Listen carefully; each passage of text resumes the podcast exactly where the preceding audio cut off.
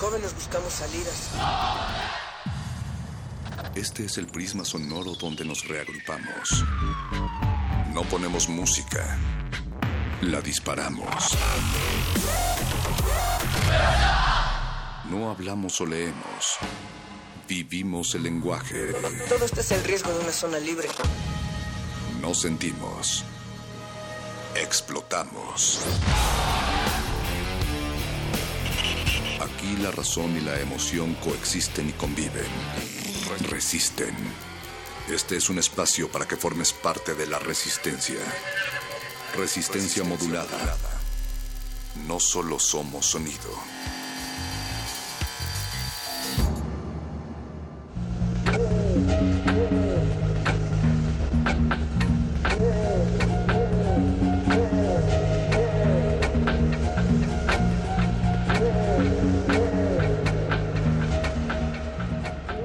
Si tú eres parte del 80% de quienes vivimos entre las enredaderas de concreto, pues recuerda que el inexistente pero muy necesario mandamiento de honrarás a la naturaleza por sobre todas las cosas es fundamental en estos tiempos. Nosotros honramos tu escucha húmeda esta noche con 96.1 gotas que están cayendo para refrescar la memoria estamos y hacia dónde caminar.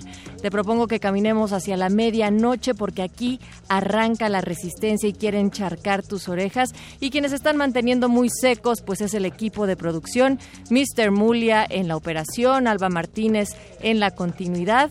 También está Blue Betoques en la producción ejecutiva, acompañado de la voz más silenciosa Oscar Sánchez el Voice y el asistente encargado de cocinar nuestras gastritis cada noche, Yesua Raciel.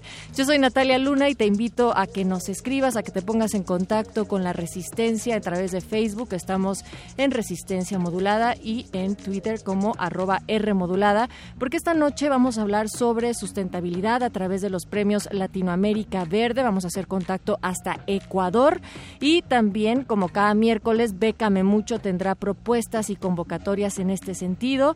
Llega la sección de cumbia y salvaje pop con el modernísimo y nos va a estar visitando Celia Guerrero para hablar de la problemática que inversionistas extranjeros y AMSA están realizando al crear la mayor mina de fósforo en las costas de Baja California Sur. Y bueno, pues esto implica una devastación de los ecosistemas de la región. Todo esto es una coincidencia o causalidad? Bueno, pues los literatos de galleta, los muerdelenguas, hablarán sobre eso a través de versos y palabras. Así es que así nos vamos contigo. Vamos a establecer ya el contacto con Priscila Torres. Ella es coordinadora del proceso de selección en Premios Latinoamérica Verde y queremos que nos cuente de qué va y sobre todo también la relevancia en la participación de países como México en un certamen de estos Premios Latinoamérica Verde eh, más o menos también el tipo de propuestas que ingresan y la viabilidad de estos proyectos una vez ingresados. Recuerda, estamos en arroba R Facebook Resistencia Modulada y también puedes visitar nuestro canal de YouTube en donde existen todos los contactos de quienes han estado acá, el contacto sonoro de quienes han presentado en la sala Julián Carrillo y muchísimo más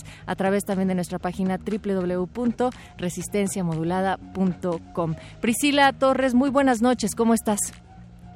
Muy buenas noches Natalia, qué gusto estar conectado con ustedes desde Ecuador, un abrazo enorme pues a toda la audiencia. ¿Cómo anda el clima por Ecuador?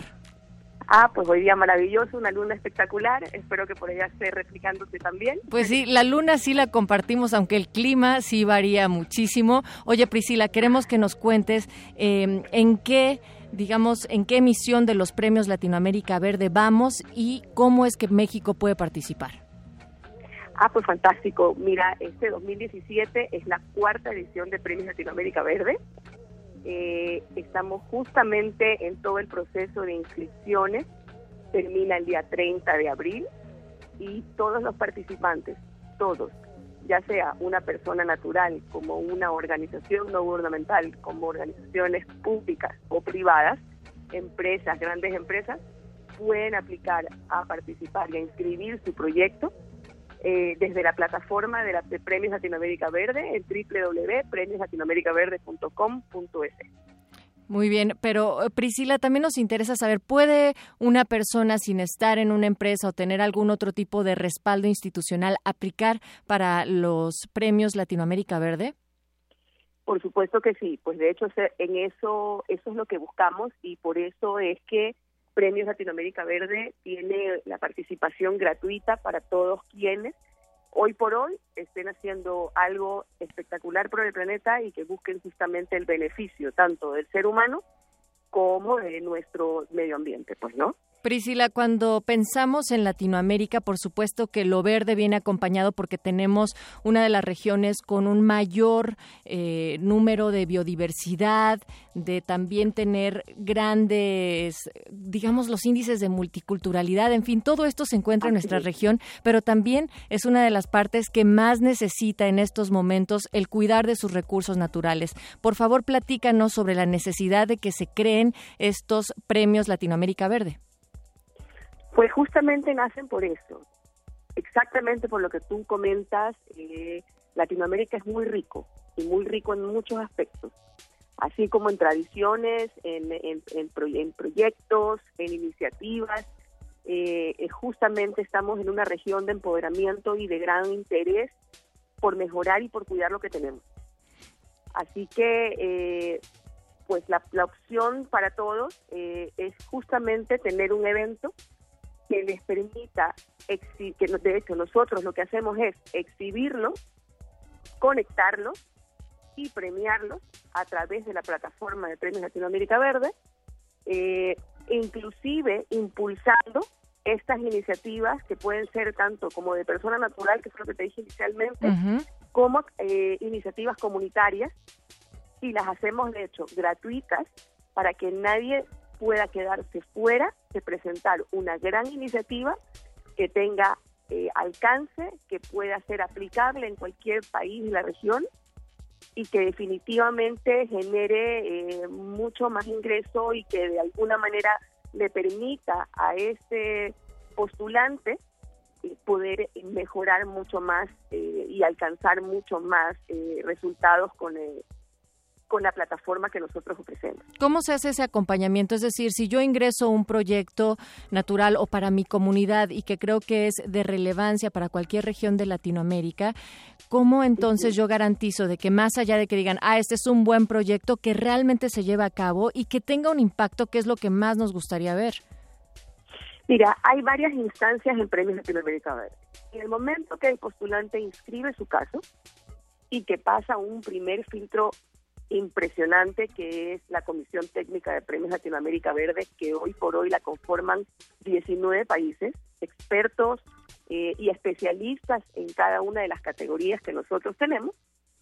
Y en el momento que nosotros tenemos el ranking de los 500 mejores proyectos de América Latina, definitivamente desde ese momento, cada uno de estos proyectos pasa a una plataforma de difusión impresionante. Premios Latinoamérica Verde hoy por hoy cuenta con aliados impresionantemente importantes que nos han permitido llegar a la mayor cantidad de ciudades y de países posibles, que han sido quienes nos han acompañado y quienes nos han impulsado en cada uno de, de, los países, tanto como México, que inclusive hoy por hoy estuvimos... Eh, hace una semana atrás eh, impulsando y presentando los premios. Entonces, eh, esta plataforma lo que le permite es este reconocimiento, eh, no solo ante el público, sino ante entidades financieras, ante medios de comunicación, ante gobiernos locales,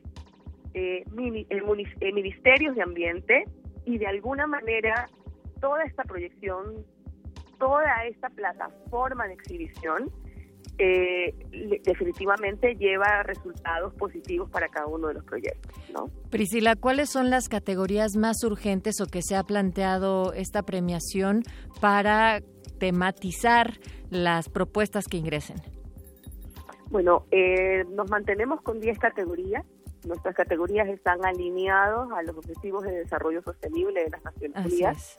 Eh, justamente buscan fortalecer e impulsar esta gestión de estos héroes anónimos en cada uno de los países de la región. Eh, tenemos ocho categorías 100% ambientales, como son agua, bosque y flora, biodiversidad y fauna, energía, manejo de residuos sólidos, océano, eh, tenemos producción y consumo responsable, tenemos gestión urbana. Tenemos una gran categoría social que es desarrollo humano, inclusión social y, y, y reducción de la desigualdad, que es una sola categoría, y una categoría financiera que se llama finanzas sostenibles. Priscila, y, todas, ajá, todas estas categorías, em, perdón, se modificaron en algún sentido con la nueva entrada de eh, los Objetivos de Desarrollo Sustentable de la ONU que ahora los proyectan hacia el 2030? Efectivamente, eh, estamos justamente alineados con la nueva propuesta, con el cambio inclusive de políticas mm, que deberíamos tener ya cada uno de los países en temas de, eh, de, carbono neutro. Entonces, eh, de hecho, las emisiones, la mitigación y la reducción de emisiones es un tema que consideramos que debe ser transversal en todas las categorías ya sea por huella hídrica, por ya por, por huellas de carbono y bueno, cada uno de los detalles que están eh, intrínsecos en este tema tan global. Eh, entonces, todas las categorías tienen un componente justamente de medición eh, de la huella de carbono o de huella hídrica en, en, en sus resultados.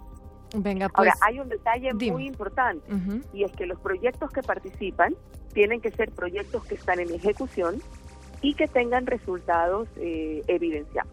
O sea, no puede ser simplemente un planteamiento, tienen que ser personas o comunidades que ya estén trabajando en el tema, lo cual también, pues, a mí me parece que le da todavía una mayor posibilidad de seguir implementándose y de que los efectos sean más positivos. Por supuesto, Natalia, y de hecho, Premios Latinoamérica Verde lo que busca es, eh, descubrir estos géneros anónimos, y, e impulsarlos de la manera eh, más positiva posible, porque lo que buscamos realmente es crear oportunidades para cada una de estas organizaciones o comunidades o personas naturales eh, que quieran definitivamente eh, crecer y demostrar que lo que están haciendo está bien. Y está bien por nosotros, y está bien por el planeta, y está bien por el mundo, y puede ser replicado en cualquier parte. Pues para finalizar... Esto significa... Ah, ¿sí?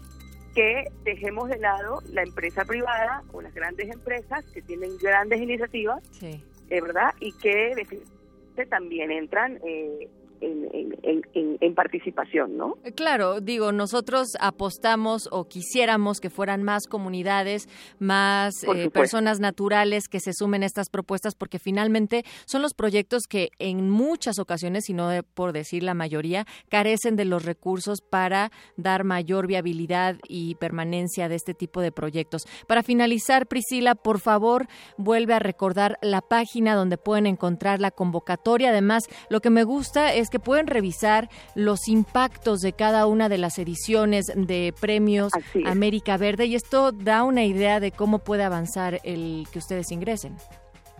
Este, justamente en eso nos hemos preocupado de que todos sientan que pueden estar incluidos que, y que todos puedan participar. Sería espectacular que el performance de México pues sea mucho más amplio de lo que ha, venido siendo. Sin embargo, hemos tenido finalistas en las dos ediciones últimas. Eh, invito a todos, a todos, a que sientan que su caso, que está cambiando eh, en su comunidad positivamente, que ha pegado un impacto de empoderamiento, de desarrollo y de grandes eh, cambios para temas para el medio ambiente, los invito a que inscriban su caso en www.premioslatinoamericaverde.com.es y definitivamente eh, se darán cuenta que el formulario de participación es supremamente amigable, muy específico, les va a pedir eh, detalle, resultados y objetivos muy, muy, muy, muy condensados. Eh, también los pueden descargar. Desde este jueves hasta el, hasta el 6 de abril, nosotros cada jueves a las 11 de la mañana, hora Ecuador, que si no me equivoco es 10 de la mañana hora México. Estaremos haciendo webinars eh, que justamente van a apoyar todo este proceso de inscripción si hubiese alguna inquietud o duda del participante. Buenísimo, pues también habrá un acompañamiento. Nuevamente, muchísimas gracias Priscila Torres, coordinadora de procesos de selección de premios Latinoamérica Verde, por recibir la llamada de resistencia modulada hasta Ecuador. Va un fuerte abrazo. Un fuerte abrazo, Natalia, para ti, para todos los que nos están escuchando y los animo a participar en esta edición y estoy segura que México tendrá muchas cosas buenas que decir. Sin duda. Muchas gracias nuevamente. Nosotros vamos a escuchar antes de otras propuestas y convocatorias que irán en este mismo son con El Charro un disco que se hizo en marzo del 2015 que se titula A Guide to the Bird Song of South America, que es una guía de, digamos que el canto del pájaro del sur de América, con el propósito de aclarar la situación en peligro de extinción en la que se están varias aves. Y se eligieron a 10 artistas de Sudamérica para hacer una canción y entre ellos estuvo presente Nicola Cruz. Vamos a escuchar Jocotoco Ant Pita, así se llama la canción, y bueno, pues todas las ganancias fueron donadas para organizaciones precisamente en Ecuador, cuyo trabajo es proteger el hábitat de estas especies.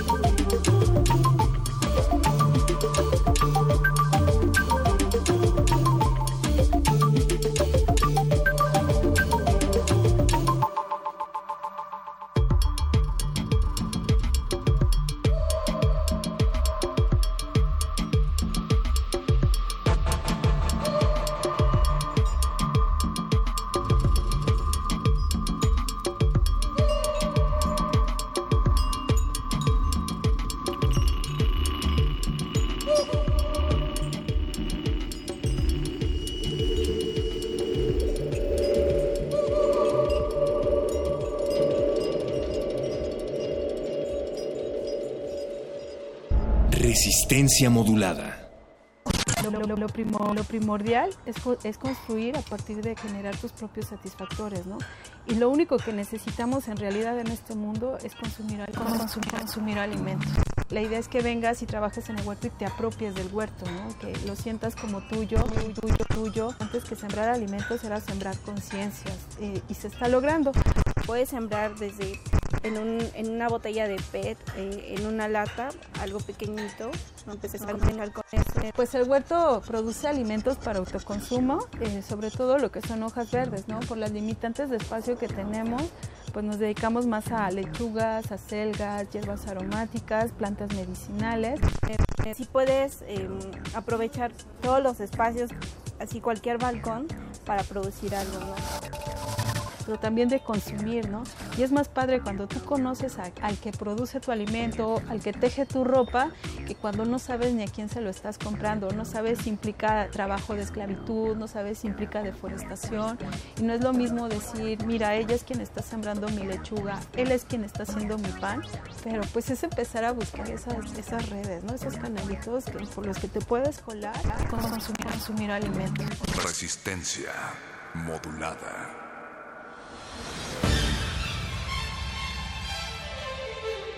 Bécame, bécame mucho. Bécame mucho. La guía para becas, premios, concursos, apoyos, financiamientos, residencias, convocatorias. Déjate becar. Estás en manos de expertos.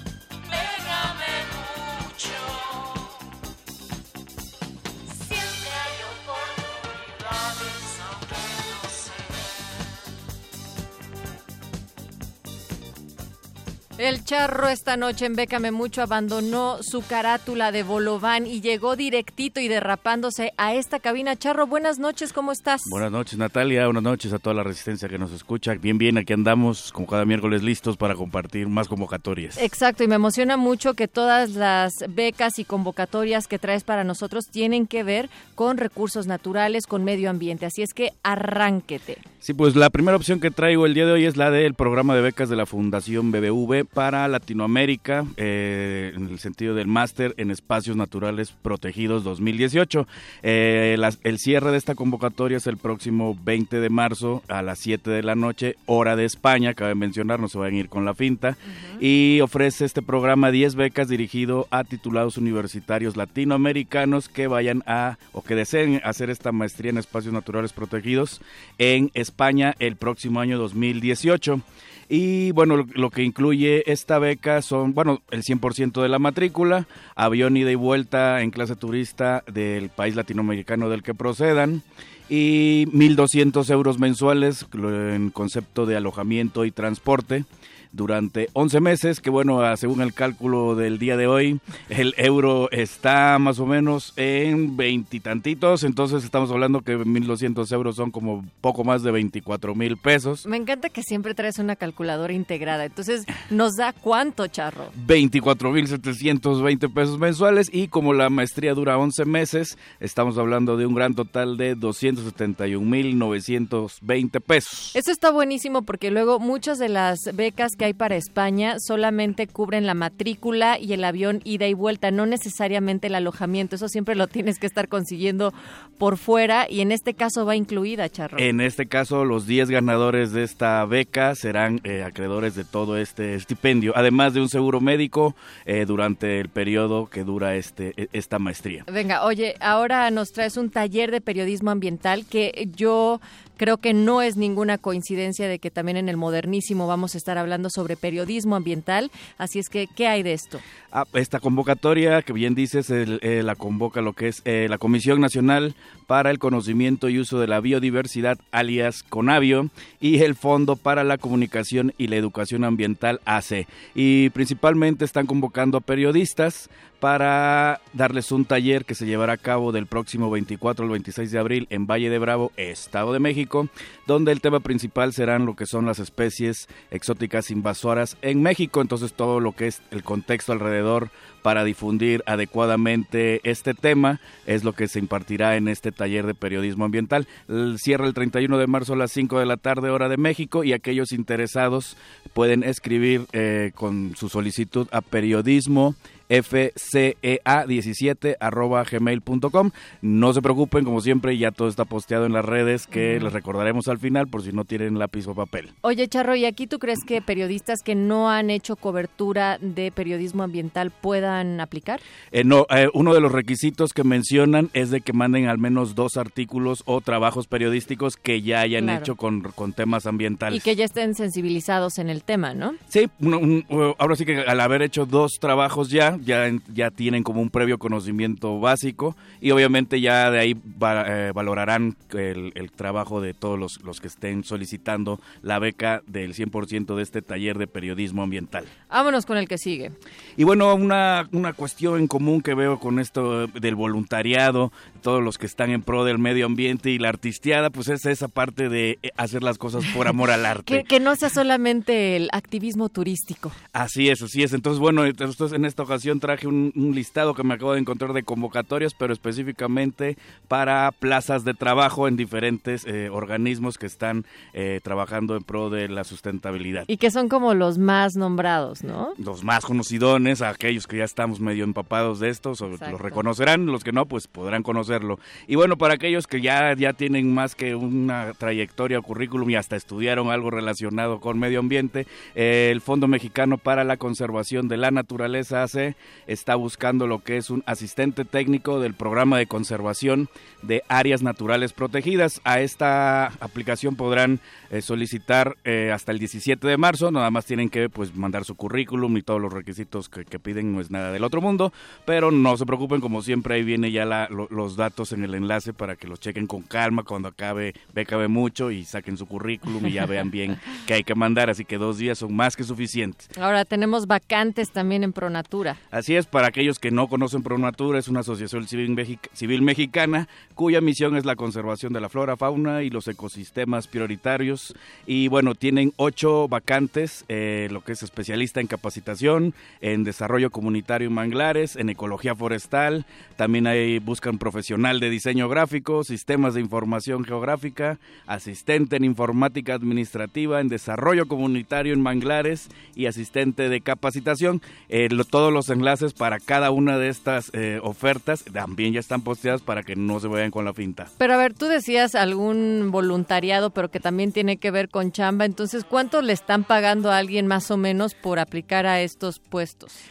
En este, en el rubro de Pronatura, estamos hablando de los sueldos van desde 8 mil hasta 10 mil pesos mensuales libres de impuesto. Ya tendrían que checar en cada caso a cuál es el que corresponde a, a cada rubro, pero para que se den una idea de- de- del monto que estamos hablando mensual. Ahora, todos en algún momento hemos escuchado hablar de Greenpeace, otros tantos incluso nos hemos sumado a las causas. ¿Qué hay? ¿También se puede chambear ahí, Charro? Así es, Greenpeace, eh, la oficina en México, eh, está ofreciendo lo que son seis vacantes. eh, están ofreciendo el diseñador multicanal, multichannel designer, como le ponen acá en Oh inglés. También están buscando un jefe de estrategias de prevención y fidelización de donantes y seguidores, promotor de firmas y enganchamiento. Esto es en la ciudad de Querétaro en específico. Ese no está chido, Charro, perdón, pero así que andes pidiendo firmas todo el tiempo cuando uno va pasando siempre rápido y le dices, no, gracias, ahorita no tengo tiempo, no, gracias. O sea, ojalá que al menos les paguen bien. Pues sí, esperemos, esperemos, pero bueno, hay una chamba ahí para en ese sentido en Greenpeace y en las ciudades de Monterrey, Puebla y en el fabuloso puerto de Veracruz Mira están nomás. buscando lo que es el puesto de frontliner de diálogo directo, que es estas personas que están también buscando como donaciones, hablando de persona en persona. ¿Pudiste desencriptar un poco el chelín de Greenpeace? Y bueno, sí, los sueldos que, que de, de las posiciones que estamos hablando van desde los 4.277 hasta los 15.750 pesos mensuales más prestaciones. Ya eh, también Bueno, están los Al enlaces. menos. Los enlaces directos para cada una de las vacantes para que chequen cuál es el que corresponde a cada uno de estos puestos. Hay muchos rubros, muchas convocatorias. ¿En dónde pueden dirigirse para encontrar más información, Charro? Como siempre, ya todo está posteado en lo que es Iguanavid en Facebook y Twitter con el hashtag Mucho y en las redes sociales de Resistencia Modulada. Venga, Charro, pues muchísimas gracias. Nos escuchamos el próximo miércoles y nosotros nos vamos con más música antes de llegar a la sección de Salvaje Pop cumbia, derechos humanos y temas públicos. La señora Berenjena Mrs. Eggplant ya está lista y vamos a escuchar Clap Clap, A Thousand Skies Under Coffee's Erudite, que Ah, es... hijo. Fíjate, mi charro. Cristiano Crisi, que es el músico al que vamos a escuchar, y él se ha dedicado a explorar los sonidos de distintas comunidades en África. Y es justo hace unas semanas que sacó su segunda narrativa en forma de álbum titulada A Thousand Skies, que aparece ahí algunos amplios de sus grabaciones de campo. Vamos a poner oreja.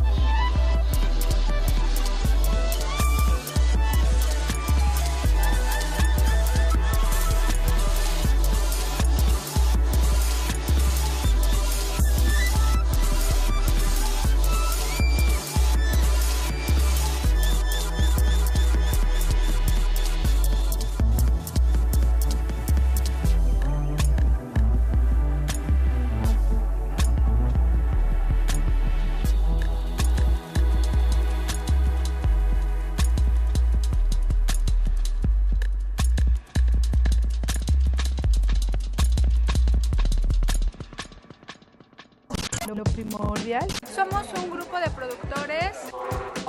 Sobre todo de hacernos conscientes y podemos lograr un cambio. Que buscamos generar un espacio tratando de generar relaciones económicas más justas, más equitativas y fomentando la solidaridad a través del trueque. Bueno, traigo pan vegano, pan vegano, granola. Conscientes podemos lograr un cambio. Conscientes.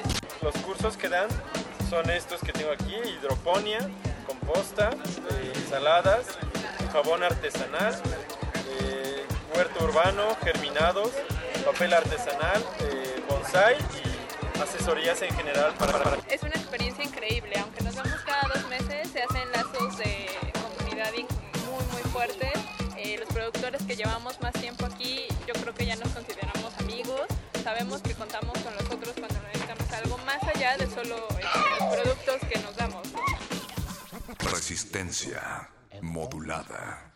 Un afán orquestado por desestabilizar que los campesinos de México son los dueños de estas minas. privatizar, privatizar. Resistencia. Esta es tu tribuna de opinión. Aquí reuniremos nuestras ideas. Aquí debatiremos lo que nos interesa y nos afecta como ciudadanos. Estamos en El Modernísimo.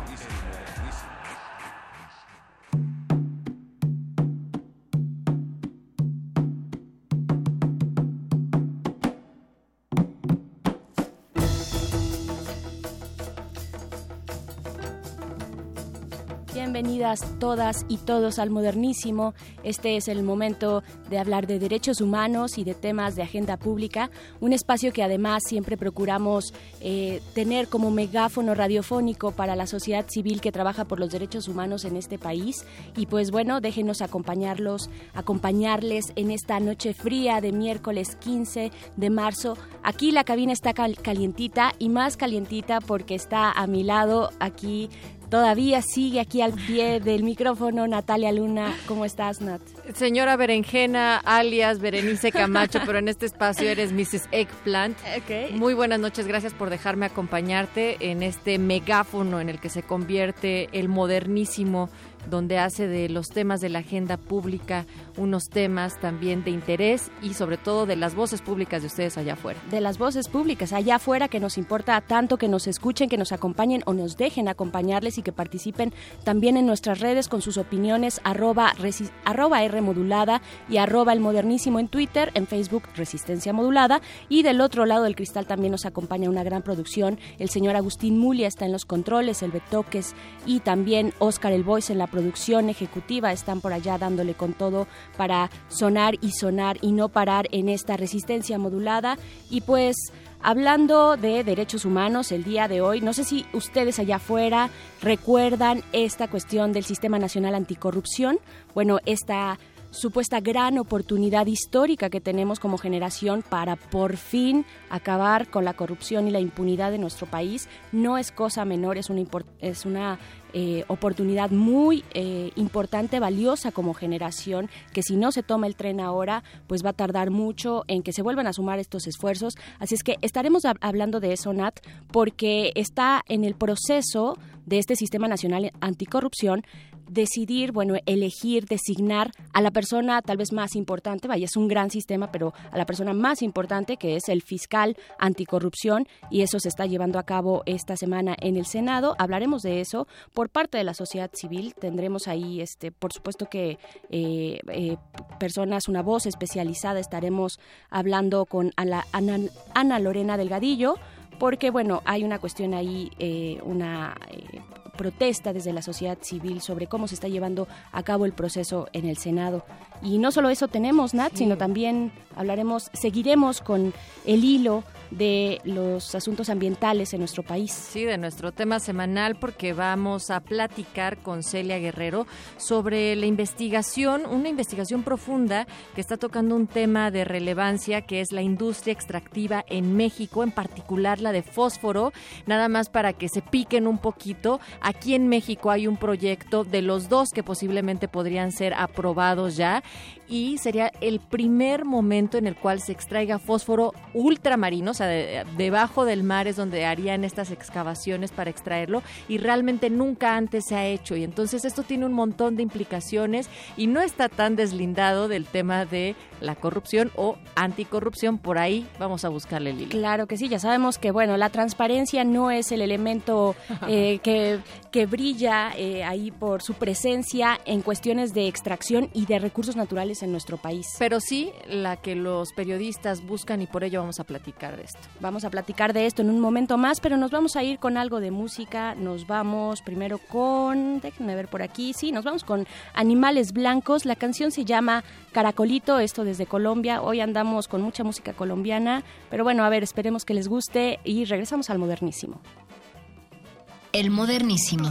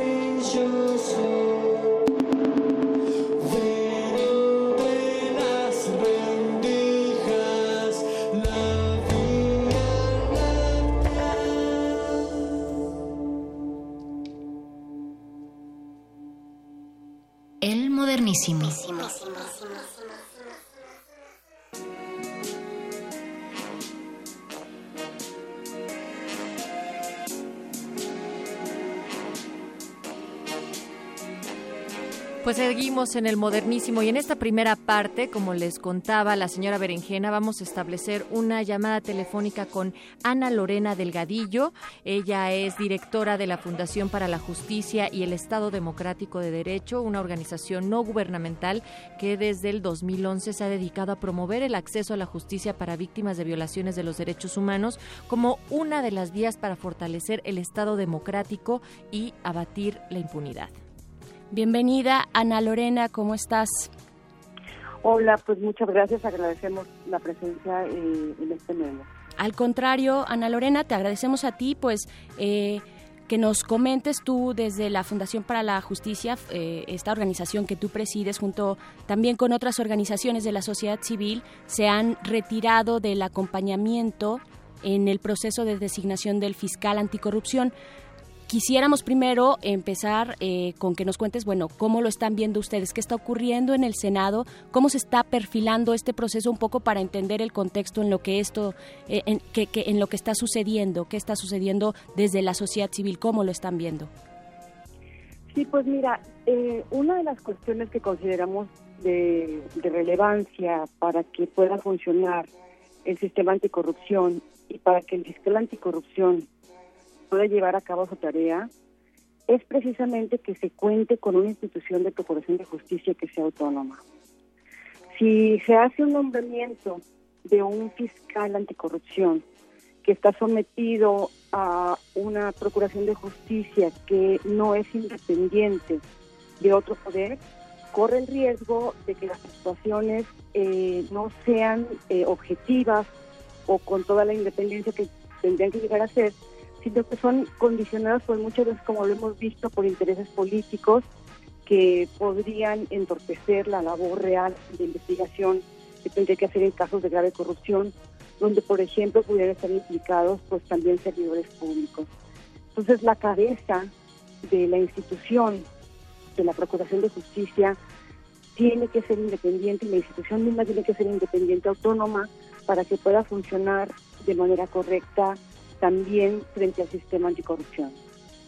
Claro, esto también porque pronto la Fiscalía General o lo que está en la mesa es que esta Fiscalía General eh, sustituya a la PGR, ¿no? Es eh, también ahí para nuestro auditorio, si se acercan al hashtag fiscalía que sirva, podrán también eh, documentarse mucho más, pero cuéntanos cómo están viendo entonces este proceso, cuál sería, qué se esperaría de este fiscal general, eh, digamos, autónomo, qué, espera la sociedad civil y qué debemos eh, tener en cuenta en este proceso. Pues miren, nada más para recordar, en el 2014 se hace una reforma constitucional al, al artículo 102 donde se establece la autonomía justamente para la Fiscalía General de la República. Ya han pasado varios años eh, desde eso y también en ese entonces la Cámara de Diputados en el 2014 aprueba la ley secundaria que regula justamente esta autonomía de la, de la Fiscalía General de la República. Sin embargo, pues se queda esto frenado y es hasta diciembre del año pasado cuando se da el nombramiento del actual Procurador de Justicia, que se empieza a mover, digamos, por diferentes medios de comunicación, que parecía que venía ya también el nombramiento del actual procurador como fiscal, como el primer fiscal eh, al frente de la, de la, de la Fiscalía Autónoma. Sí. La preocupación que se tenía es que cuando se hace esta reforma en el 2014, hay dos artículos transitorios que nos parece que son incorrectos, que permitían que hubiera un pase automático de quien estaba como último procurador para ser primer fiscal por nueve años, sin que ese procedimiento pasara por todas las vías eh, institucionales, digamos, de revisión de perfil, de un proceso adecuado para que se pudiera realmente escuchar eh, si la persona que se estaba asignando era la persona que requería estar al frente, que tenía todas las cualidades para, para ocupar ese cargo y sobre todo pues que tenía una garantía de independencia frente a cualquier poder político ¿no? en el país. Entonces, eh, en, en, en, diciembre, los, varios de los varios actores de la sociedad civil eh, nos reunimos en un colectivo que se llama Colectivo Fiscalía que Sirva y empezamos a organizarnos porque nos parecía que era preocupante que primero se pudiera dar este paso automático, pero que también el pase automático, como lo decía la reforma constitucional, se diera para todo el personal que estaba en la PGR para que pasara a la nueva fiscalía. Y nos parece que también tendría que haber un examen muy cuidadoso de quién tendría que pasar a la nueva Fiscalía General de la República. En ese sentido, el colectivo Fiscalía que Sirva pues comienza a hacer diferentes acciones, primero para oponerse que suceda este paso automático, pero también para pedir que en el país haya un debate real sobre cuál es el modelo que tiene que seguirse para que exista una fiscalía que sirva como lo dice nuestro nombre.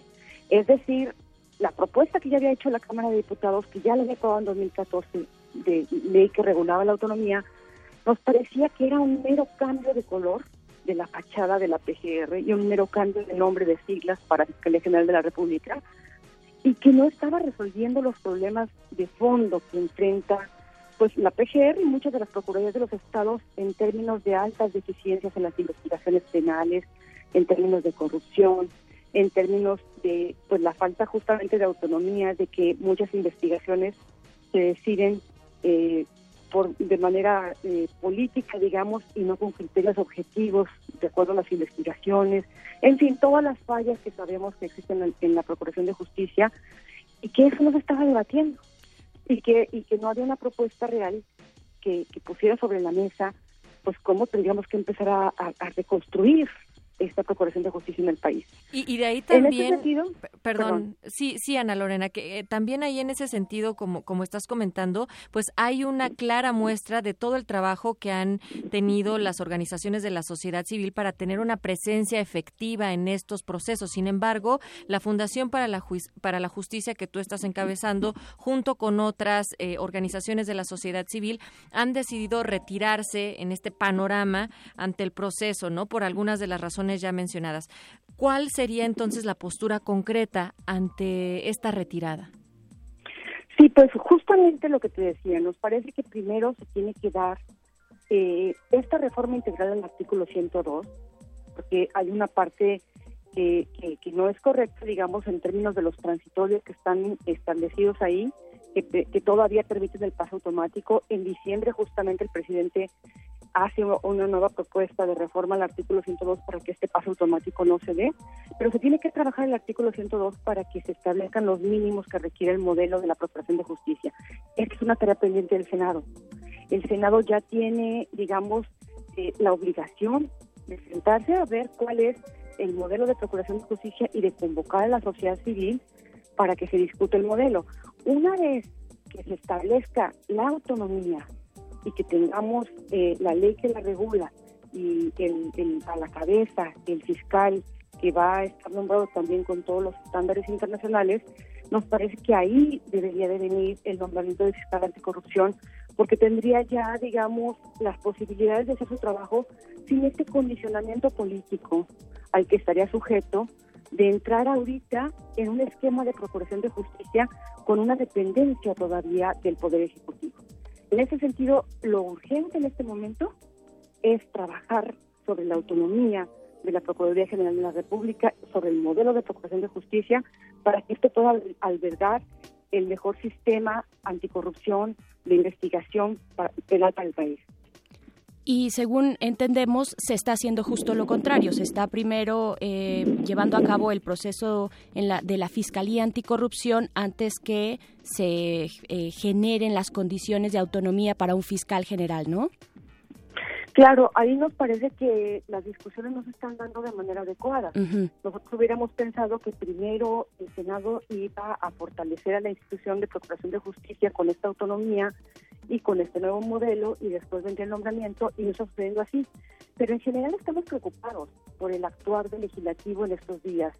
Lo que hemos visto es que las grandes reformas que requiere el país, por ejemplo, en términos de procuración de justicia y en términos del fortalecimiento de la policía, han quedado rezagadas frente a medidas cada vez más represivas, como las que se están discutiendo ahorita en la Cámara de Diputados, la Ley de Seguridad Interior y todo el paquete de miscelánea penal que ha sido presentado para reformar algunos artículos este, del Código Nacional de Procedimientos Penales que nos hacen volver a un sistema más inquisitivo.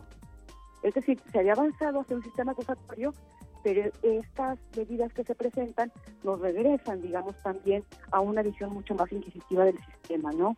Entonces, preocupa que en lugar de caminar hacia la consolidación de una democracia resolviendo problemas estructurales, está, se está respondiendo con medidas pues que son medidas que no son correspondientes con lo que uno esperaría de un Estado democrático de derecho y que es respetuoso con los derechos humanos también por supuesto, y que este ejercicio no quede, como siempre, eh, en las buenas intenciones, digámoslo entre comillas. También decir a nuestro auditorio que nosotros vamos a compartir eh, en nuestras redes, arroba R modulada y arroba el modernísimo, este posicionamiento, Ana Lorena, que ustedes como sociedad civil, este conjunto, este frente que han formulado, eh, pues este posicionamiento que sacan, que, que apenas publican en estos días para, pues precisamente, pues oponerse a esta situación en el Senado y, a este gran proceso que ya sabíamos que iba a costar muchísimo trabajo, pero que las voluntades tienen que estar puestas y dirigidas ahí.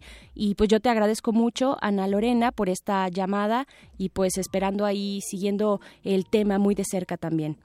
Sí, sí, me lo permite nada más también aprovechar el espacio para anunciar que el día viernes el 17 de marzo a las 8.30 horas de Washington, D.C., que me parece que son dos horas menos, 6.30 de hora de México, muy temprano. Okay. Estaremos el colectivo Fiscalía aquí en la Comisión Interamericana de Derechos Humanos debatiendo eh, con el Estado mexicano la situación de independencia y autonomía del sistema de procuración de justicia en México. Esto se va a transmitir eh, vía internet, entonces pues invitamos a todo el auditorio para que pueda estar pendiente de esta audiencia, porque nos parece que esta discusión pues es una discusión fundamental en términos de la lucha contra la impunidad y la corrupción y de las violaciones a derechos humanos. No, claro que sí, y bueno, también decir que tú estás desde allá también tomando esta comunicación, que además te agradecemos también por eso, y bueno, desde nuestras redes, ahí pondremos las coordenadas para que puedan seguir el día de mañana este eh, esta cuestión allá en Washington. Perdón. ¿Perdón?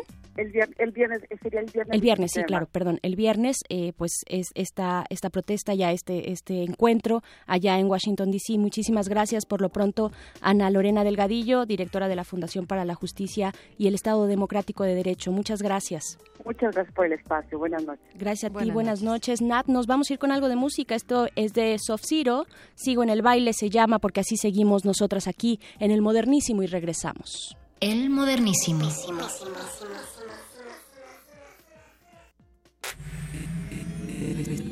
Resistencia modulada.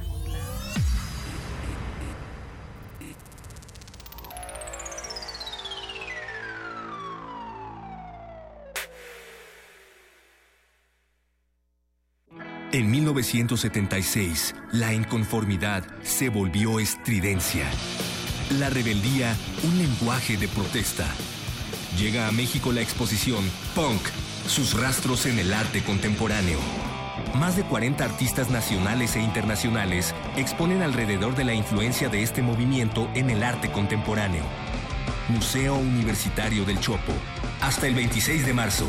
Más información en www.chopo.unam.mx. Antes de prender un globo de cantoya o arrojar una colilla al bosque, piénsalo dos veces. El 99% de los incendios forestales son causados por descuidos humanos. Ayuda a prevenirlos. No quemes basura, no dejes encendidas fogatas, brasas o cigarros en bosques y selvas o cerca de ellos. Si detectas un incendio forestal, da aviso inmediatamente a las autoridades. Llama al 01800 4623 6346. Comisión Nacional Forestal. Semarnat. La música nace de la efervescencia, de los giros del mundo. Es un cuerpo tornasol. Transmuta de la psicodelia al oscuro. El Festival Intersecciones trae para ti la música del trío Alu. Un trance que te llevará de lo progresivo a lo clásico. Viernes 17 de marzo, 21 horas, Sala Julián Carrillo de Radio UNAM. Ven y fusiónate. Sergio García Ramírez, doctor en Derecho. No es sencillo arribar a una cultura de derechos humanos después de siglos de contiendas, de odios, de enfrentamientos, de discriminaciones, pero esa es la gran tarea de la humanidad. Te invitamos al curso Derechos Humanos. Derechos Humanos. Sistema Interamericano de Protección. Imparte el doctor Sergio García Ramírez. Sala Carlos Chávez del Centro Cultural Universitario, los días 13, 15 y 22 de marzo, de las 18 a las 20.30 horas. Informes al 5622-7070, 5622-6605 o en www.grandesmaestros.unam.mx. El cupo es limitado. Inscríbete ya. Invita el programa grandesmaestros.unam de la Coordinación de Difusión Cultural de la UNAM. Resistencia modulada.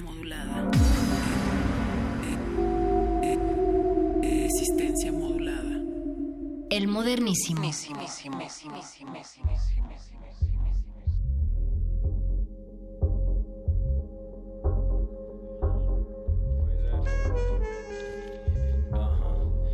Veo en forma de caleidoscopio, igual en sobriedad o si es con ron y opio. Dejo que el sazo se consuma tipo incienso. Ninguno como yo ya no hago parte de su censo.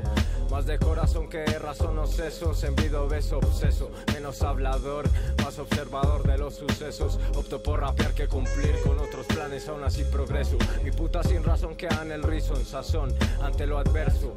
Penetro como Iverson. No se confunda si me ven los huesos, luego sabrá que es un borracho panzón, el blasón en el escudo de mi verso. Si me da la gana me despaso. En esta profundidad no servirá ningún traje de buzo. No hay pares, iluso, no compares. En estos lares tropelean cachalotes con calamares. No bajes.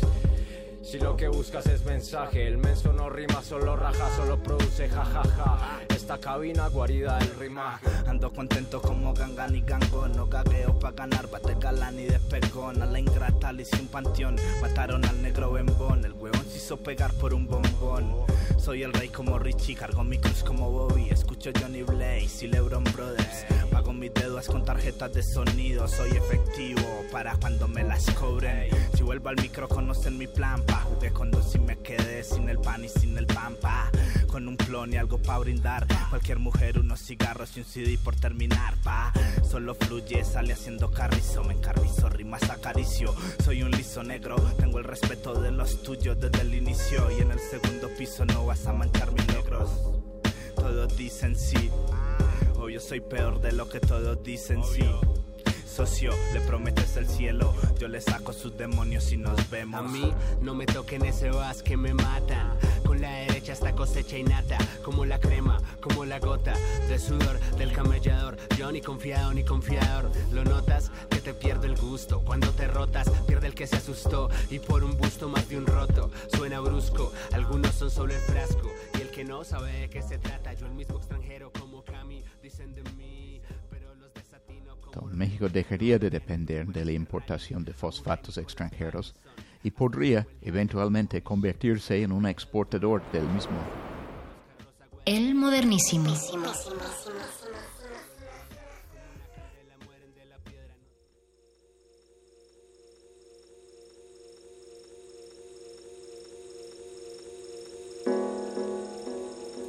Seguimos aquí en el modernísimo con temas de derechos humanos y también con salvaje pop. Natalia Luna, estamos aquí esta noche pues hablando, eh, ya hablábamos de la parte de la Fiscalía Anticorrupción y ahora nos toca hablar de otro tema también fundamental, importantísimo, que se trata de los recursos naturales en nuestro país, de la riqueza con la que contamos para el presente y el futuro y la explotación de esta. En las manos de quién está esa explotación, son manos que nos benefician a todas y a todos o son manos que se llevarán esa riqueza hacia otros lugares y pues vamos a presentar una investigación muy puntual acerca de un caso específico sobre precisamente esta industria extractiva NAT. Señora Berenjena, pues se trata del proyecto de la primera mina subacuática de fosfato en el mundo. Escuchábamos algunos de los audios que componen también el acompañamiento sonoro de este reportaje que realiza Celia Guerrero, un reportaje que Proceso publicó el 11 de marzo de este año titulado Cazatesoros Gringos y AMSA van por el fósforo de Baja California Sur. Y bueno, pues Celia Guerrero es periodista, miembro de Periodistas de a pie, integrante y reportera para pie de página. ¿Cómo estás, Celia? Buenas noches. Hola, Natalia. Ahora veremos. Muchas gracias por invitarme. Gracias a ti, bienvenida. Celia, pues estamos hablando de algo bien complejo. Primero de una zona que en muchos sentidos se ha estado protegiendo por la biodiversidad que allí se encuentra, que es en Baja California Sur. Por otro lado, la comunidad que se ve afectada siempre ante estos megaproyectos. Pero a mí lo que más me sorprende es el tema de que nunca antes realmente se ha hecho un experimento de una mina subacuática de fosfato. Así es que Cuéntanos primero cómo es que llegas ahí y empiezas a clavarte en este tema. Claro, bueno, es, es importante, eh, primero que nada, decir que es un proyecto que aún no se desarrolla y que incluso aún no se ha aprobado por la autoridad eh, de, ambiental, que sería la Semarnat en este caso, pero hay un proyecto bastante fuerte para echarlo a andar y que sea aprobado finalmente, ¿no? Eh, esta empresa no tiene aún el permiso dado, pero lo está promoviendo, ¿no? Entonces, eso de entrada, periodísticamente, no es atractivo, porque es un proyecto que aún no se desarrolla, por lo tanto, es, es un poco como... Está en el veremos. Ajá, está en el veremos. Y digo periodísticamente no atractivo para eh, algunas publicaciones, ¿no? Para algunos espacios, ¿no? Pero en mi caso, pues yo lo veía como un tema que tenía que investigarse más a fondo, porque en, en, el pasado ya eh, periodistas locales habían publicado notas e información un poco acerca de este proyecto a grandes rasgos y yo veía ahí la necesidad de investigar más a fondo y saber cuáles serían las implicaciones de que ese proyecto fuera aprobado incluso aunque no estuviera aún aprobado, ¿no? Porque precisamente creo que estamos acostumbrados como a ver el desastre ya cuando lo tenemos encima. Y yo, yo quería hacer esa historia y quería hacer esa investigación, pero tenía que darle un ángulo suficientemente atractivo para que un editor este, lo aceptara, ¿no? Entonces estuve empujando un tiempo para que, para que esa historia este, se, se publicara, pero el proceso la aceptó inmediatamente y tuve el apoyo de una organización que se llama Round Air Media, que apoya a reporteros jóvenes, eh, ellos son estadounidenses, y bueno, pues ya me tocó hacer esa investigación y, y fue bastante interesante llegar al lugar y darnos cuenta, digo darnos porque esa investigación la hice junto a otra compañera estadounidense que se llama Nina Feldman, y llegamos a un lugar eh, llamado San Juanico en Baja California Sur, totalmente aislado, ¿no? Incluso nosotras, o sea, fue bastante difícil llegar, nos perdimos. es una comunidad muy chiquita en el Pacífico mexicano, ahí muy, muy, realmente son, son 500 habitantes, más o menos, ¿no? Entonces, y la mayoría se dedican a pescar, o sea, la gran mayoría, 450, digamos, ¿no? Entonces, y los otros 50 se dedican al turismo, porque sucede que esta, e, es, este pueblo es mm, reconocido por ser eh, tener la ola más amplia, o sea, larga, de en kilómetros, en metros, pues, del mundo, ¿no? Esta, esta playa que se, ah, se llama Escorpión, creo, algo así. Entonces, hay muchos surfistas en el lugar, la mayoría norteamericanos, y bueno, eso es en realidad el pueblito, ¿no? El que nosotros visitamos.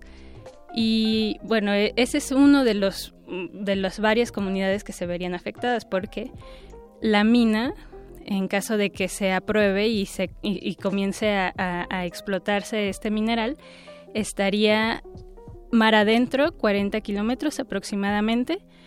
Y bueno, pues como sabemos que las corrientes van y vienen, eh, afectaría a aproximadamente un rango de 50 kilómetros arriba y abajo, ¿no? De donde se encuentra exactamente el dragado. Bueno, estas son todas como mediciones y, cosas que me explicaron eh, gente, científicos, biólogos marinos, eh, expertos, defensores ambientales, ¿no? Que están haciendo esta proyección a la par de que la empresa dice no existe un riesgo ambiental que, que realmente nos pueda preocupar, ¿no? Obviamente ellos como promoventes, pues ese es su discurso. Sin embargo, para esta investigación ellos no quisieron dar ningún tipo de comentario y es obvio porque para ellos es un arriesgue teniendo un proyecto en el hilo salir públicamente a hablar al respecto, ¿no? Sobre todo cuando ha tenido tanta, tanto rechazo por parte de organizaciones ambientales y de pues la, la comunidad en sí, ¿no? Que obviamente se ve amenazada, se siente amenazada porque su, digamos, su, primordial, o sea, su, vida se vería absolutamente su, su entorno. Y bueno, cuéntanos de qué va ahora sí este proyecto, por qué estas afectaciones, por qué esta alarma, esta emergencia y también en general qué significa esto de la extracción de fósforo, ¿no? Para el, para el medio, medio ambiente. Y lo, y lo decías bien, eh, de pronto estamos, eh, vamos sobre las noticias cuando ya son un desastre sobre estos hechos, pero es muy importante el trabajo acá que tú estás haciendo porque pones el dedo índice en el momento preciso, justo cuando antes de que se apruebe, pero pues cuéntanos de qué va precisamente ese, ese proceso de extracción. Ok, eh, este, es, esta mina se llama Don Diego y está promovida por una empresa llamada Odyssey Marine Exploration. Ellos son norteamericanos y su filial acá en, México se llama Exploraciones Oceánicas. Em, el primer, digamos, el primer proyecto que presentaron fue en 2014 Luego retiraron ese, esa manifestación de impacto ambiental de la Semarnat y se aliaron con Altos Hornos de México, que es una de las mineras más importantes de este país, ¿no? Altos Hornos invirtió capital en, en, esta empresa de exploraciones oceánicas y volvieron a lanzar el proyecto en 2015. En 2016 lo niega Semarnat, argumentando que es una zona de ruta de una tortuga marina, de la tortuga amarilla. Y la empresa dice, no importa, nosotros vamos a ver de qué manera podemos proteger a la tortuga marina y que no sea un impedimento para nuestro proyecto, que vamos a volver a impulsar, ¿no? Entonces, ante las autoridades eh, ambientales. Entonces, este proyecto en sí em, significaría un dragado, no, no, no, una mina subacuática en México de fósforo no existe, ¿no? Sería la primera. En el mundo sería la segunda porque hay una aprobada en Namibia que cuando yo estaba realizando el reportaje aún no estaba aprobada porque fue vedada durante un buen tiempo hasta que la empresa que la promovió pudo hacer estudios para determinar de que no iba a ser un riesgo para los pescadores locales. Pero incluso con eso los pescadores de Namibia dijeron, bueno, ¿cómo estamos seguros de eso si los estudios los mandaron a hacer la misma empresa minera? ¿no? Bueno, eso es importante porque creo que esa podría ser una ruta que siga de la que siga la misma empresa que está promoviendo aquí en México. Ahora, está aprobada ya, sin embargo, tampoco se ha realizado, es decir, no se ha llevado a cabo el proyecto concretamente. Exacto, sí, todavía no, no existe, digamos. ¿Y el fósforo por qué es tan importante? Es decir, quieren hacer una mina subacuática de fosfato. ¿Qué significa esto? ¿Para qué lo están utilizando? Bueno, el, el fosfato es un mineral que es esencial para crear fertilizantes y los fertilizantes son esenciales para el modo de cultivo que se realiza actualmente en el planeta. Cancerígeno. Entonces, bueno, de hecho, la empresa eh, utiliza, es, bajo este argumento se están promoviendo y están haciendo cabildeo político porque México eh, compra el ochenta y tantos por ciento de, de, su, de su fósforo, ¿no? O sea, México aporta todo lo que necesita, ¿no? Y cuando dicen que, que, hay que promover esta mina en México, hacen un juego ahí de, necesidad, de que México necesita de, de e, explotar esta mina para dejar de depender de otros países, porque la realidad es que el fósforo es un mineral como el petróleo, más o menos, que no, o sea, es no renovable, no, no, no existen solo ciertas reservas en el mundo. Entonces, el hecho de que México tenga una reserva importante, pues es, es, esencial, ¿no? Digamos, para, incluso para la seguridad nacional, ¿no? digamos, la seguridad alimenticia es uno de los argumentos que esta empresa ha utilizado. Pero eso no necesariamente, o sea, el hecho de que se lleve a cabo esta mina no necesariamente habla de que habrá seguridad alimentaria en México, porque la seguridad alimentaria, como lo explicó un experto que pueden verlo en el en el reportaje. no depende. Perdón, Celia, que les vamos a compartir ahorita también para que eh, se puedan enterar eh, a la par con mayor profundidad. Sí, perdón, te interrumpí. No, no depende únicamente de eso, ¿no? De, de que se esté extrayendo fósforo en México, porque ni siquiera se asegura que el fósforo se vaya a quedar aquí en este país, dado que la empresa es norteamericana y puede que, y que es una empresa y puede venderlo y hacer lo que quiera, ¿no? Aunque, incluso aunque fuera una empresa mexicana, ¿no? Sí. Entonces, bueno, ese es uno de los argumentos de la, de la empresa y, y, bueno, el dragado se haría en esta zona del Pacífico que está a la altura de, del, del estado de Baja California Sur y pues es ruta de no solo de la tortuga amarilla, que fue la que se mencionó en este cuando, la Semarnat rechaza el proyecto, sino también de otras muchas o varias, al menos cuatro especies de tortugas protegidas y de ballena gris y de un montón de otras especies pues de peces, ¿no? ¿Qué pasa? Celia, eh, Nat, vamos a irnos eh, con algo de música para precisamente continuar eh, al regresar con estas implicaciones ecológicas sobre esta extracción en el lecho marino de fósforo. Vámonos, vámonos con algo de música. Esto es de Frank Johnson y Álvaro. La canción se llama Tintro también de Colombia. Sorry, hoy vengo así con el sabor. No te disculpes por traer todo el sabor esta cabina. Pero no, no es cumbia ni mucho menos, son otras propuestas ahí bogotanas. Vámonos con esto y regresamos al modernísimo. El modernísimo.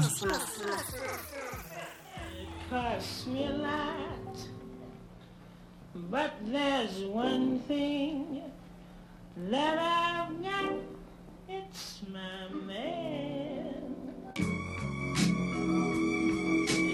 Cost me a.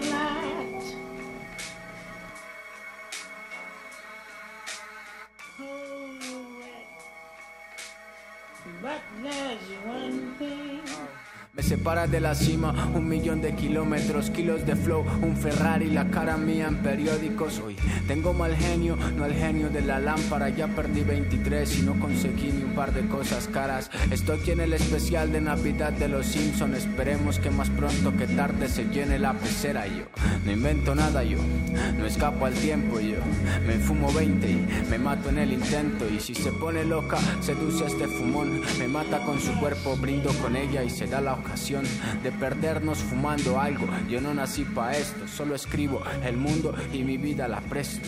Y yo que tengo enemigos imaginarios, un cuento sin hadas, una city con menos escritores que sicarios, más abogado que artista, mi vida y sus aristas, ejemplos de cómo dejar maquetas listas, pistas en las que me deslizo con facilidad. La vida es difícil, para enamorarme tengo fertilidad. Esto es el pan de cada día, las alegrías que tengo, un flow que casi nunca contengo. Cuento ovejas, cuentos, moralejas, balas caen de cangatos encima de las tejas. Tus pecas enamoran, mi rap cruza los Andes. Cuento las horas, mi chica no sueña con implantes.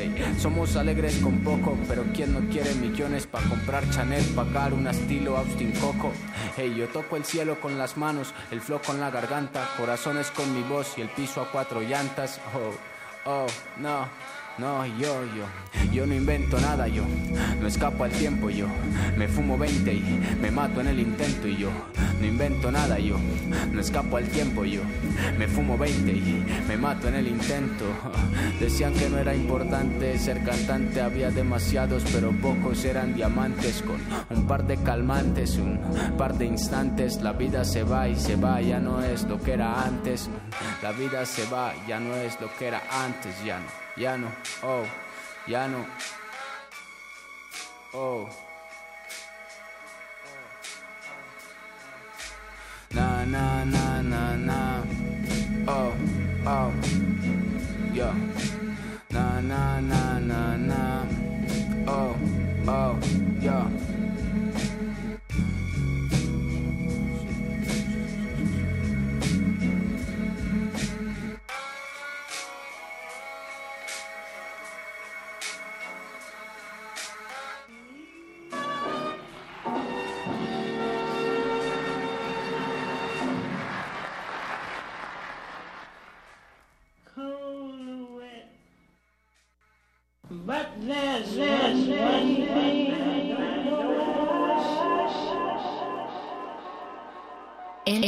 modernísimo. Y aunque la Autoridad Ambiental Mexicana, Semarnat, rechazó el proyecto en abril de 2016 con el argumento de proteger a la tortuga marina, de acuerdo con la bióloga Janet Armendaris. Se rechazó precisamente por el tema de las tortugas y todos dijimos, ¿esto qué? O sea, y, y nuestros, o sea, nuestra pesca, nuestros todos los demás especies en peligro no valen, o sea, solo son tortugas, ¿no? Y solo se refieren a la caguama, inclusive, este, ni siquiera a las otras cuatro especies de tortugas que están amenazadas, ¿no? Sabemos que las empresas pues van a seguir, la empresa va a seguir presionando y va a seguir este, sacando nuevos argumentos. Odyssey no quiso dar una entrevista para este reportaje, argumentando que por ahora no darán información acerca del proyecto. El, el modernísimo.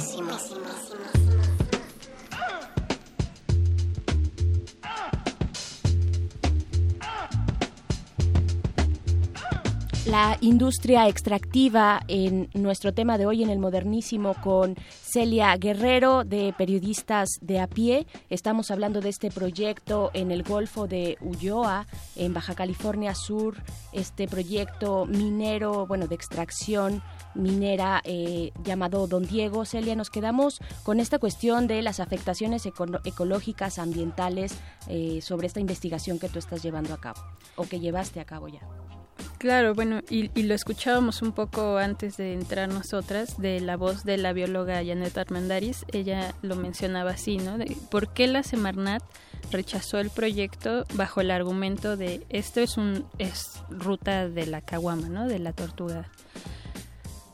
Y todo lo demás que no importa, ¿no? O sea, la pesca de este lugar es súper importante, ¿no? Mm, Al menos las 400 y tantas familias que se calcula que son pescadores de, del pueblo de San Juanico se quedarían sin trabajo, ¿no? O sea, aparte también hay una producción pesquera que, nos, que representa el 70% en el estado, en esa zona, en la zona completa del Golfo de Ulloa, más pues lo que es obvio que haciendo un dragado del fondo marino, pues le sucede a la vida acuática, ¿no? En ese lugar, que es pues aparte un lugar con una amplia biodiversidad. Ahora, Celia, queda muy claro todos los por qué no debería de existir este proyecto de la mina subacuática de fosfato. Sin embargo, ¿por qué entonces sí están en el cabildeo para aprobar un proyecto como este? Es decir, si hemos hablado en el principio del modernísimo sobre un sistema de anticorrupción, pues aquí ah, podría existir un caso de corrupción. Pues no, se, no se tiene comprobado, pero así es como suelen manejarse ciertos proyectos, sobre todo de extractivos, que tienen que ver con una, una empresa llega, crea un proyecto e incluso las eh, personas que ayudan a, crear ese proyecto suelen ser exfuncionarios de la Semarnat, ¿no? Por ejemplo.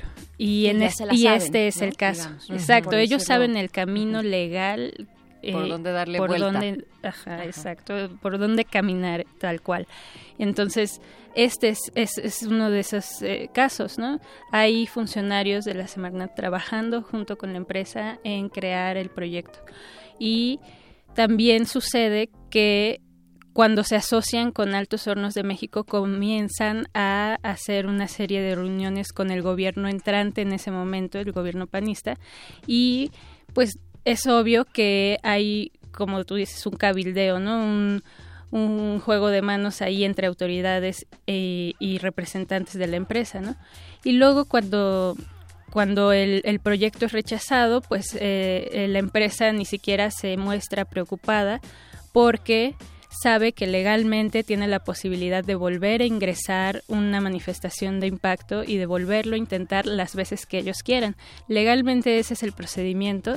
Incluso la Semarnat, la cual fue... Eh, eh, eh, hablé con, con, representantes de la Semarnat para hacer esta investigación, fue consultada, dijo que, que el, resultado ya se había dado y que no había más que comentar, ¿no? Y esos fueron absolutamente todos sus argumentos, el resultado estaba ya dado y no se iba a hablar más del asunto, ¿no? Porque, pues, finalmente el proyecto se puede volver a dar precisamente porque la legislación así lo maneja, ¿no? Y, por ejemplo, digamos, eh, los activistas dicen, bueno, entonces prohibamos ese tipo de, de minería en México, uh -huh. porque hay, hay un principio que, que justo de, de, si el riesgo es tal, porque nunca antes se ha realizado en ningún otro lugar del mundo y no se sabe cuáles van a ser las afectaciones que puedan darse en este lugar. Es un dato muy importante uh -huh. a rescatar y, y, y sí subrayar. Entonces prohibamos ese, ese tipo de minería mientras se da en cualquier otro lugar y vemos cuáles son las afectaciones, pero no lo hagamos aquí en México, ¿no? O sea, esa sería una de las de las vías que podrían tomarse, sin embargo, pues no ni siquiera está como digamos en la agenda ni en, en no es una de las opciones para las autoridades, ¿no? Pues si ustedes quieren conocer más a fondo sobre este reportaje a profundidad que hizo Celia Guerrero, pueden también ingresar a reportaje tierra mar Com. Ahí también los va a remitir tanto al texto que se publicó en proceso, pero también a una crónica sonora que realizas, Celia, junto con todos los otros testimonios de especialistas y de propios pescadores de la zona. Así es, Elia, pues te agradecemos muchísimo y bueno, seguir resaltando que falta transparencia en esta industria extractiva que finalmente se trata de los recursos con los que contamos para, para vivir nosotras, nosotros, pero también las generaciones que vienen y por supuesto eh, en, en armonía tendría que ser con el medio ambiente. Sabemos que los activistas por el medio ambiente, bueno, ahí está el caso de Isidro Valdenegro que fue asesinado eh, por defender el bosque Rarámuri, está Berta Cáceres en, en, Honduras que cumplió apenas un año su asesinato, ella defendía también los recursos hídricos y también de madera de su, de su comunidad lenca, indígena lenca, y bueno, ahí eh, muchas cuestiones de por qué tendríamos que estar poniendo eh, atención a estos temas, Nat. Y también, señora Berenjena, que, que no disociemos constantemente los temas ambientales con los temas de derechos humanos, es decir, van de manera sí. muy ligada eh, de la mano todo el tiempo porque los derechos ambientales, las condiciones en las cuales vivimos en este planeta Tierra tiene que ver con las condiciones humanas y el cómo cuidamos o no de estos mismos y la calidad de vida. Por supuesto, el mismo espacio de vida, vaya, el punto acá es el territorio, ¿no? El territorio como un espacio acorde para llevar una vida digna. Entonces, ahí está esta investigación. Celia Guerrero, muchísimas gracias por haber, gracias habernos acompañado. Nat, se nos fue el tiempo, vienen los muerde lenguas. Señora Berenjena, hasta el otro miércoles. Nos vamos con algo de música. Esto es de Pie Pedro Piedra Occidental se llama. Regresamos eh, con los muerde lenguas y nosotros nos escuchamos el próximo miércoles. El modernísimo.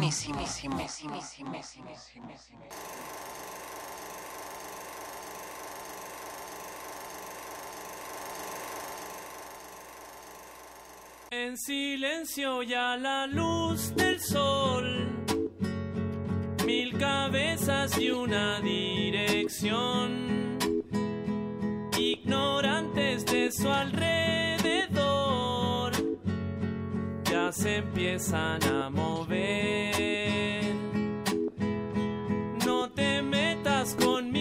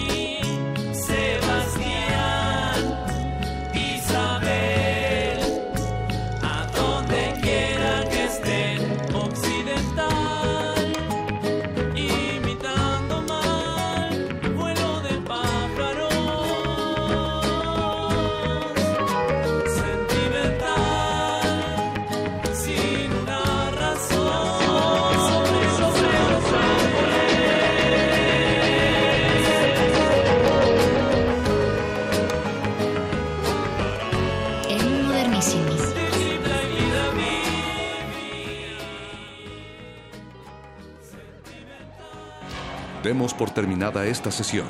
El punto de reunión será la próxima semana. Mismo lugar, misma hora. Resistencia. Descanse.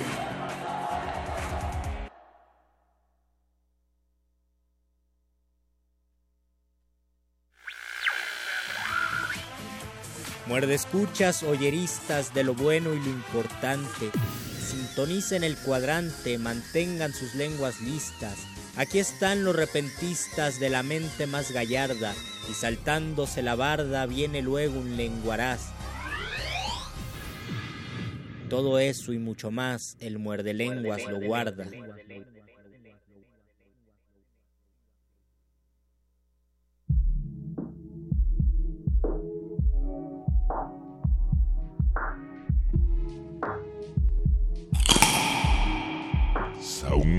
Muerde lenguas. Muerde lenguas. En el año 1906, a bordo del navío Grosser Kurfürst que viajaba de Bremen, Alemania a Nueva York, hubo varios alumbramientos. Un niño nació en primera clase, un par de gemelos en segunda y unos trillizos en tercera clase. En junio de 2001, una niña de 10 años llamada Laura Buxton escribió su nombre y dirección en un trozo de papel, pegó el papel en un globo de helio y lo soltó desde su jardín. El globo recorrió casi 225 kilómetros hasta que aterrizó en el jardín de otra pequeña de 10 años que también se llamaba Laura Buxton.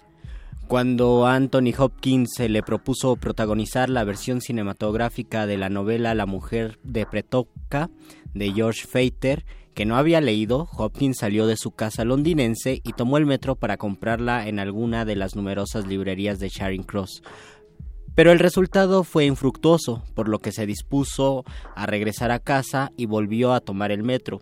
Al ir a sentarse en un banco, encontró que alguien había dejado abandonado un libro, un ejemplar viejo y plagado de anotaciones. Lo tomó y era la novela que había estado buscando. Dos años después, durante el rodaje de la película, Hopkins conoció al autor, George Feiter, quien le contó cómo dos años antes le había prestado un amigo su ejemplar plagado de anotaciones y cómo éste lo había perdido en el metro. En resumidas cuentas, Hopkins no solo había encontrado el libro que buscaba, sino que este era el ejemplar del propio autor. El 15 de diciembre de 1664 se hundió un barco en el estrecho de Menai, en la costa norte de Gales. 82 pasajeros encontraron la muerte, todos los que componían el pasaje, salvo un hombre, llamado Hugh Williams. El 5 de diciembre de 1785, 121 años después, en otro naufragio perecieron 60 pasajeros y solo hubo un único sobreviviente que se llamaba Hugh Williams. Y el 5 de agosto de 1860, el hundimiento de un tercer barco provocó la muerte de 25 pasajeros y solo una persona logró salvar su vida. Su nombre, Hugh Williams. El 15 de marzo del año 2017, un joven locutor mexicano llamado Luis Flores del Mal se dirigió a conducir su programa llamado Muerde Lenguas, el cual se transmitía por el 96.1 de FM en Radio UNAM dentro de la barra Resistencia Modulada. Ese mismo día, 15 de marzo del año 2017, otro joven locutor mexicano llamado El Mago Conde también se dirigió a conducir un programa radiofónico que también se llamaba Muerde Lenguas. Por extraño que parezca el caso, el programa Muerde Lenguas se transmitía también por el 96.1 de FM en la misma radiodifusora, Radio UNAM, en una serie que también se llamaba Resistencia Modulada. Muerde lenguas. Muerde lenguas.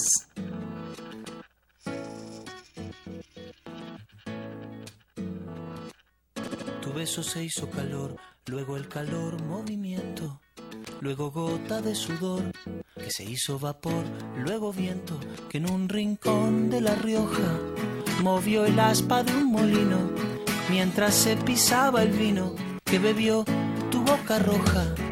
Tu boca roja en la mía, la copa que gira en mi mano y mientras el vino caía, supe que de algún lejano rincón de otra galaxia, el amor que me darías, transformado volvería un día a darte las gracias. Cada uno da lo que recibe, luego recibe lo que da. Nada es más simple, no hay otra norma, nada se pierde, todo se transforma. todo se transforma.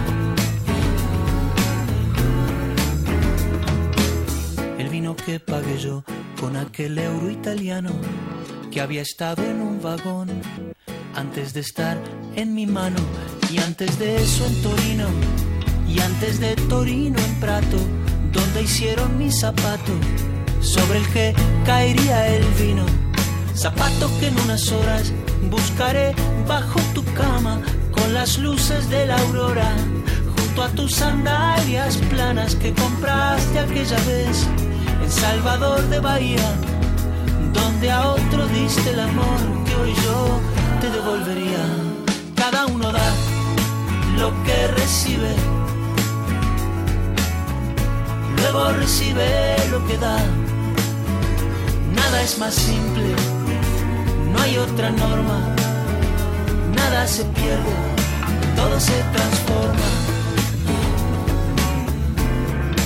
Todo se transforma. Todo se transforma.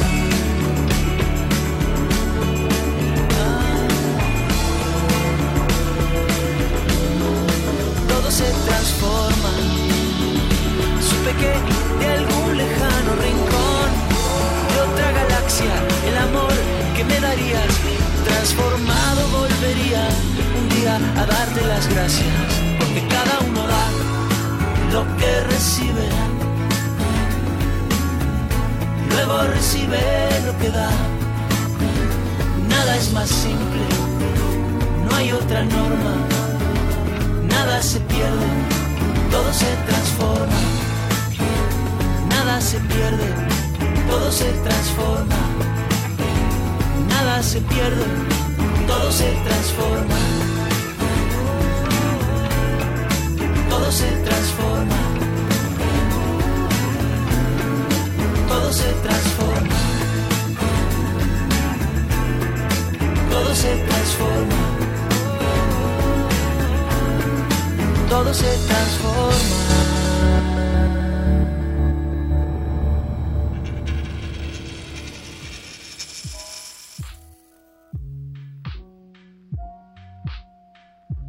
Muerde, muerde, muerde. Muerde lenguas, muerde lenguas. Bienvenidos al Muerde Lenguas de este miércoles 15 de marzo del año 2017. Son las 22:41 de la noche y esta es la voz de Luis Flores del Mal. Y por acá está la voz del Mago Conde que les da la bienvenida al programa de literatura, galletas y coincidencias dentro de Resistencia Modulada. Queremos saber sus coincidencias, las platíquenos coincidencias literarias o coincidencias que han tenido que han dicho, pero ¿por qué me está pasando esto a mí? Acuérdense que la vida está, es la base de la literatura, entonces ustedes pueden inspirar el cuento de algún otro radioescucha o pueden ser inspirados por la coincidencia de otro radioescucha si se dedican a escribir. O si Oye, les acaba de pasar, si les acaba de pasar una coincidencia la pueden escribir ustedes mismos. ¿Te das cuenta que- es un paso para la literatura? Qué gran idea de los comentarios así al azar que se sueltan por gente que no necesariamente se dedique a escribir algo. Algún escritor que anda por ahí en ciernes puede sacar la gran idea de algún Puede textito. sacar la gran idea porque muchos de los libros se escriben así. Y llega de repente la idea. Y entonces alguien tiempo después comprará un libro y encontrará en ese libro escrito el relato que una vez esa persona contó a la radio. Y eso cerraría el gran ciclo de coincidencias. Así que por favor pónganse en contacto con nosotros. Tenemos Twitter, arroba Rmodulada. Tenemos un Facebook que es Resistencia Modulada. Por favor, todos los que le den like al Facebook también denle like a las publicaciones. Ah, sí, Lo por tenía que decir, pero es necesario. ¿Por qué, Luisito? No Nada sé, más- porque a veces yo nada más... este, sientes que like. no, sientes que no, que, que no te roban los memes. Ajá, siento que hay que compartir esa información para que todos sepan que hay un programa Muerde Lenguas en el cual pueden hablar, pueden comunicarse con nosotros y nos pueden platicar sus coincidencias más extrañas, por qué creen que les haya pasado, a qué se debe, qué hay detrás de eso. Yo creo que a todas las personas nos ha pasado y una vez me dieron una explicación congruente. A ver. Eh, pensar en alguien y decir, ah, cómo me gustaría encontrármelo, y te lo encuentras ese mismo día. A todos nos ha pasado en diferentes circunstancias. Hace dos semanas o hace un mes, yo creo, un compañero que también estuvo aquí en la radio, César, que vino a leer sus poemas, él me iba a firmar unos papeles.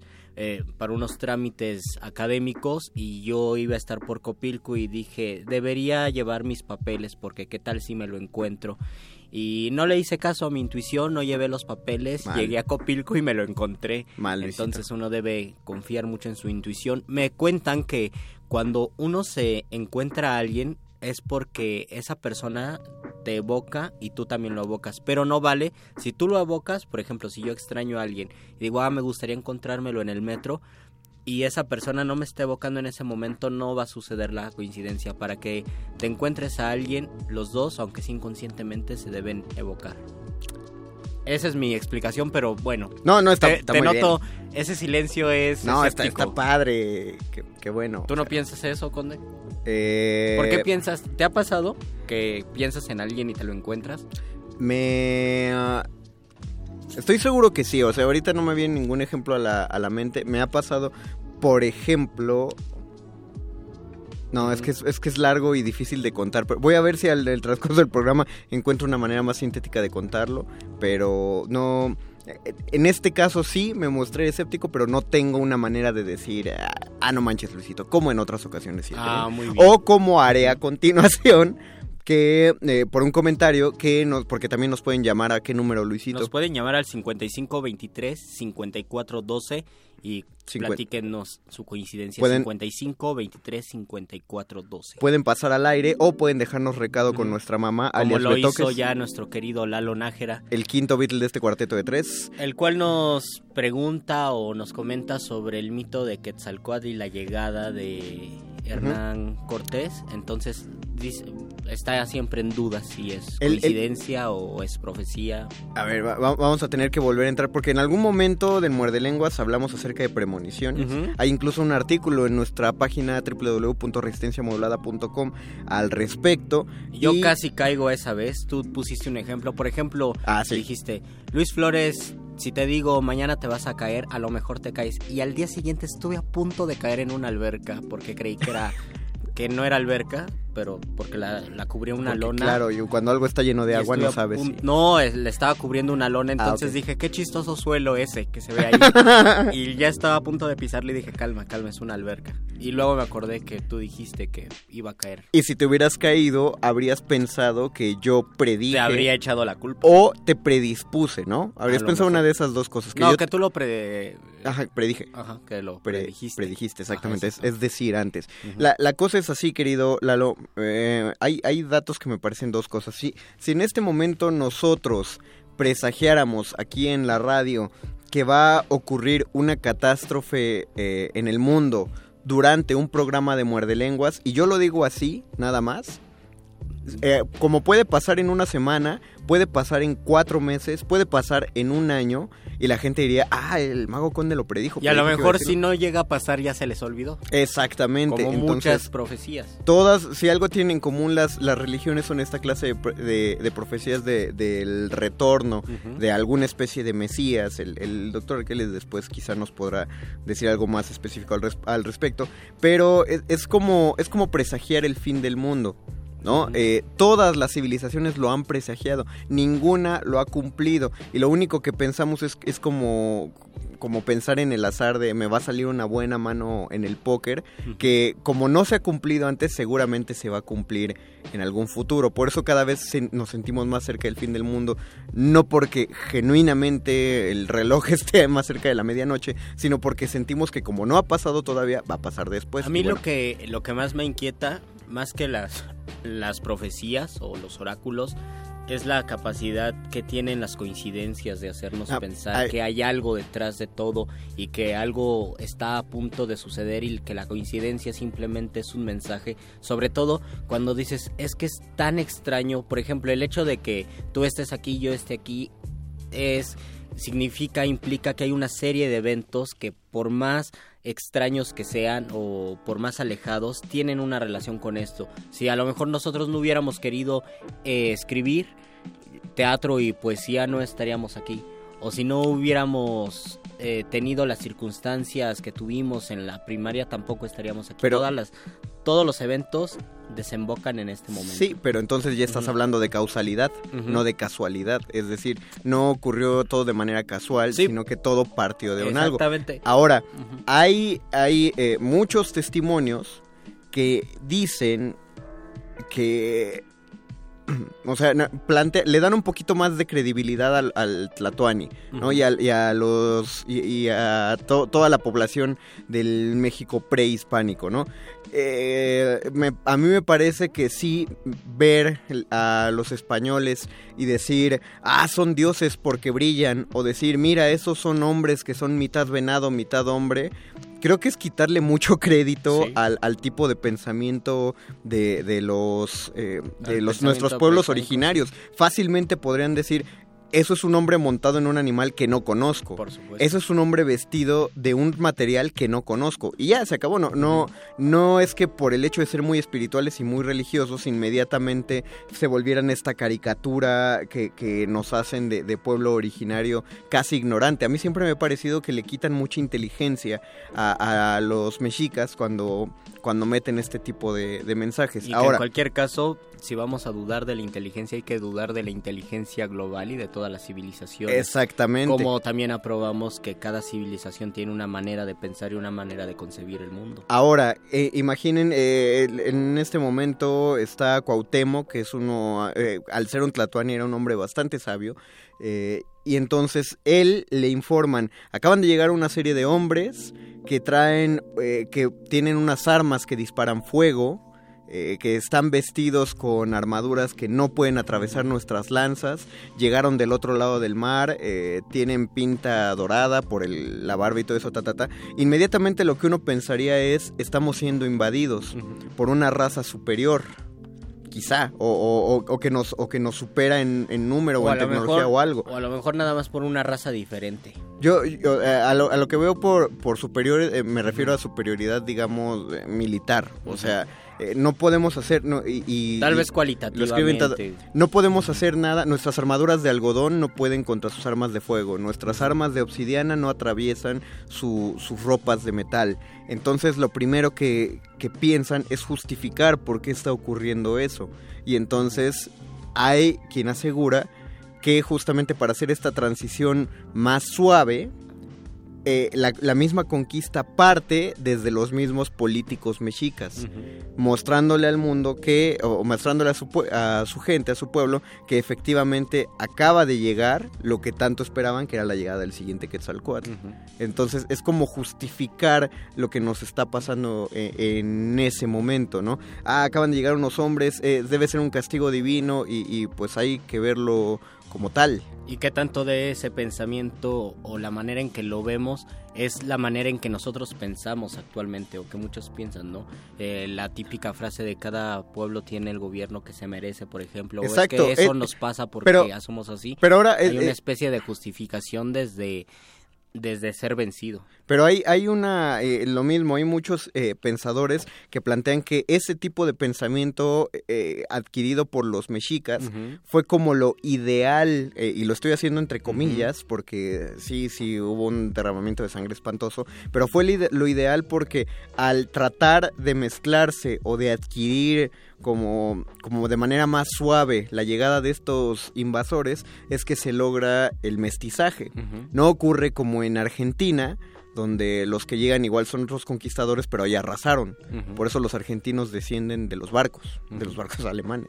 ¿no? Entonces, eh, yo creo que fue una especie de movida política como para ver eh, el mundo como lo conocemos ya cambió. El y mundo también, como y también una manera que tenemos en la actualidad de ver el pasado o de narrar esos hechos. ¿no? Te lo, te lo pongo así, Luisito. Si en este momento baja una nave eh, espacial, que a ti que sí te dan miedo los aliens, y se posa aquí en la terraza de Radio UNAM y ves que la raza que baja no viene en paz, pero tampoco te, aniquilan de inmediato, ¿tú, tú, qué, tú qué preferirías? Inmediatamente es el pensamiento fatalista, ¿no? ¿Qué pen- pero, ¿qué intentarías hacer? ¿Tratarías de estrellarle una maceta en la cabeza o tratarías de volverte su intérprete alienígena español para que te dejen vivir un rato?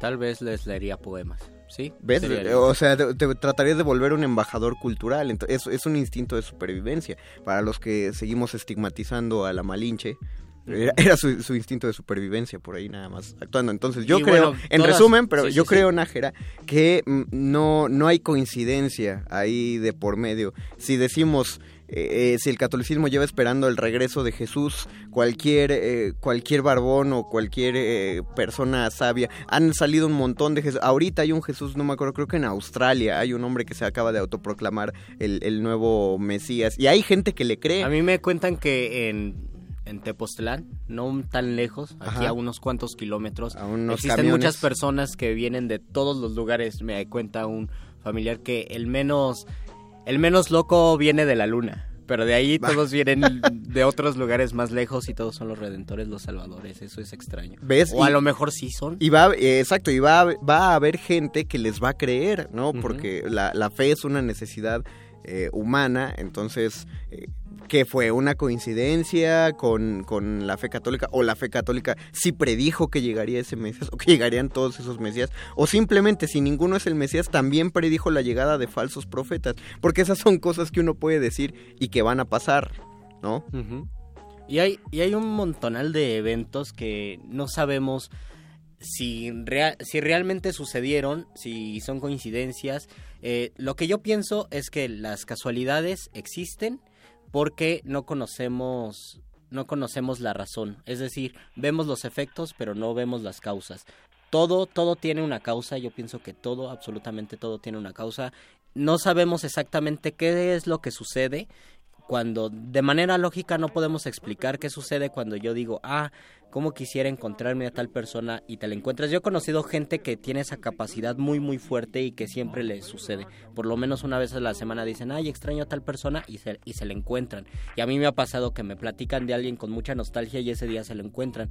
Me parece que hay una razón importante, no es una coincidencia, no sale de la nada, pero no sabemos lógicamente explicarlo, entonces lo vemos como una coincidencia, aunque todas, todas las coincidencias, a mi juicio, parten de una causa desconocida. No te lo discuto, pero vamos a, bueno, voy a tratar de, ahí meter otro, otro asunto a, la perspectiva. Mientras tanto vamos a escuchar una cancioncita que te parece Luis para antes de hacer nuestro corte de las 11. Sí, vamos, a, escuchar a Paul, Los pajaritos en tu jardín. Ay, qué bonito. Regresamos, de, no, no se despeguen ni siquiera por la, el corte después de la rola, esto es Muerde Lenguas.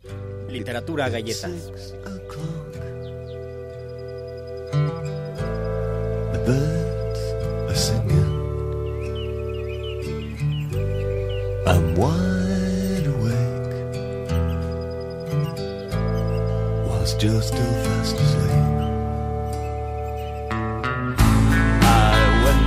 outside into your garden. The sun was bright. and the air was cool. And as I stood there listening, oh well, the birds in your garden they all started singing this song. Take her now, don't scared, it's alright. Oh come on, touch her inside. It's a crime against nature.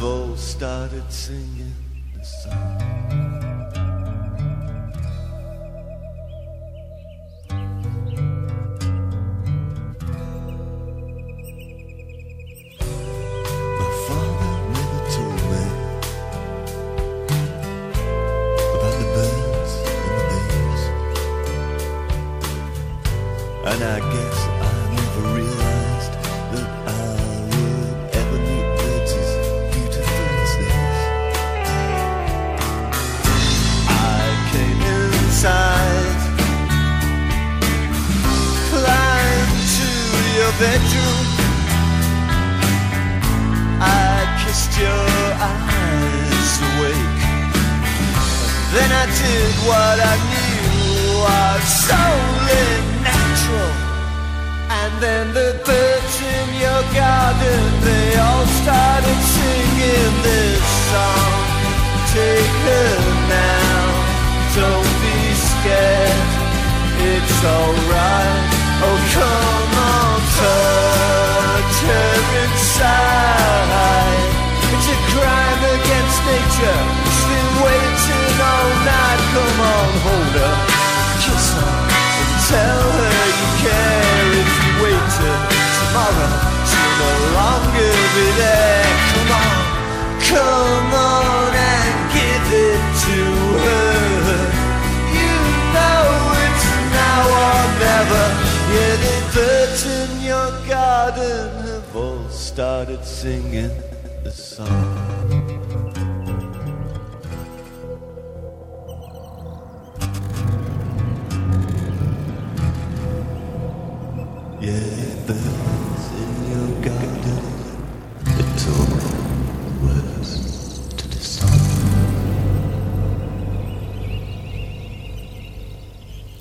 Muerde lenguas. Muerde lenguas. Muerde lenguas.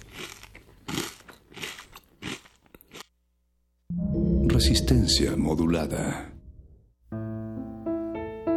Una soprano vaga en pena. Revive el suceso que la condujo a la muerte. Locura, castigo, rebeldía. Heroínas transgresoras.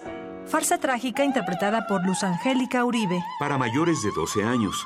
Todos los sábados de marzo a las 19 horas en la sala Julián Carrillo de Radio UNAM. Entrada libre. Ven y pierde la cordura.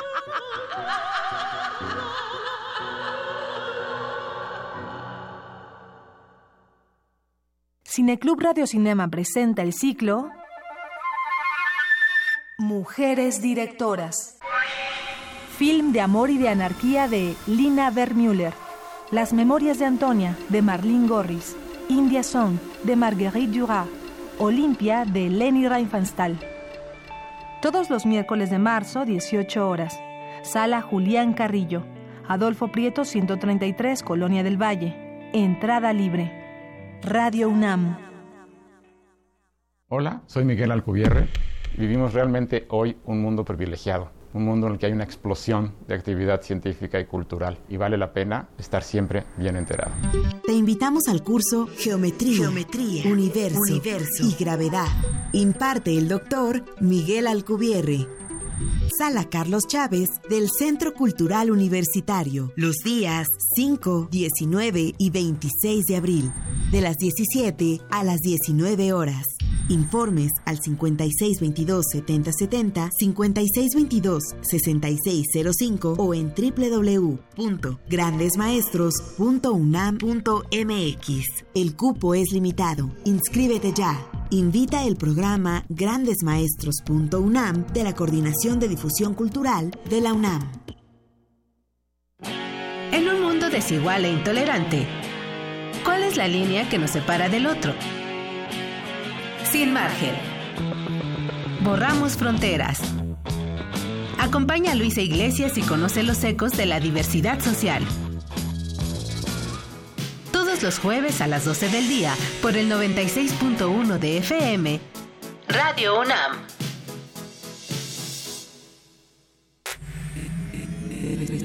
Resistencia modulada.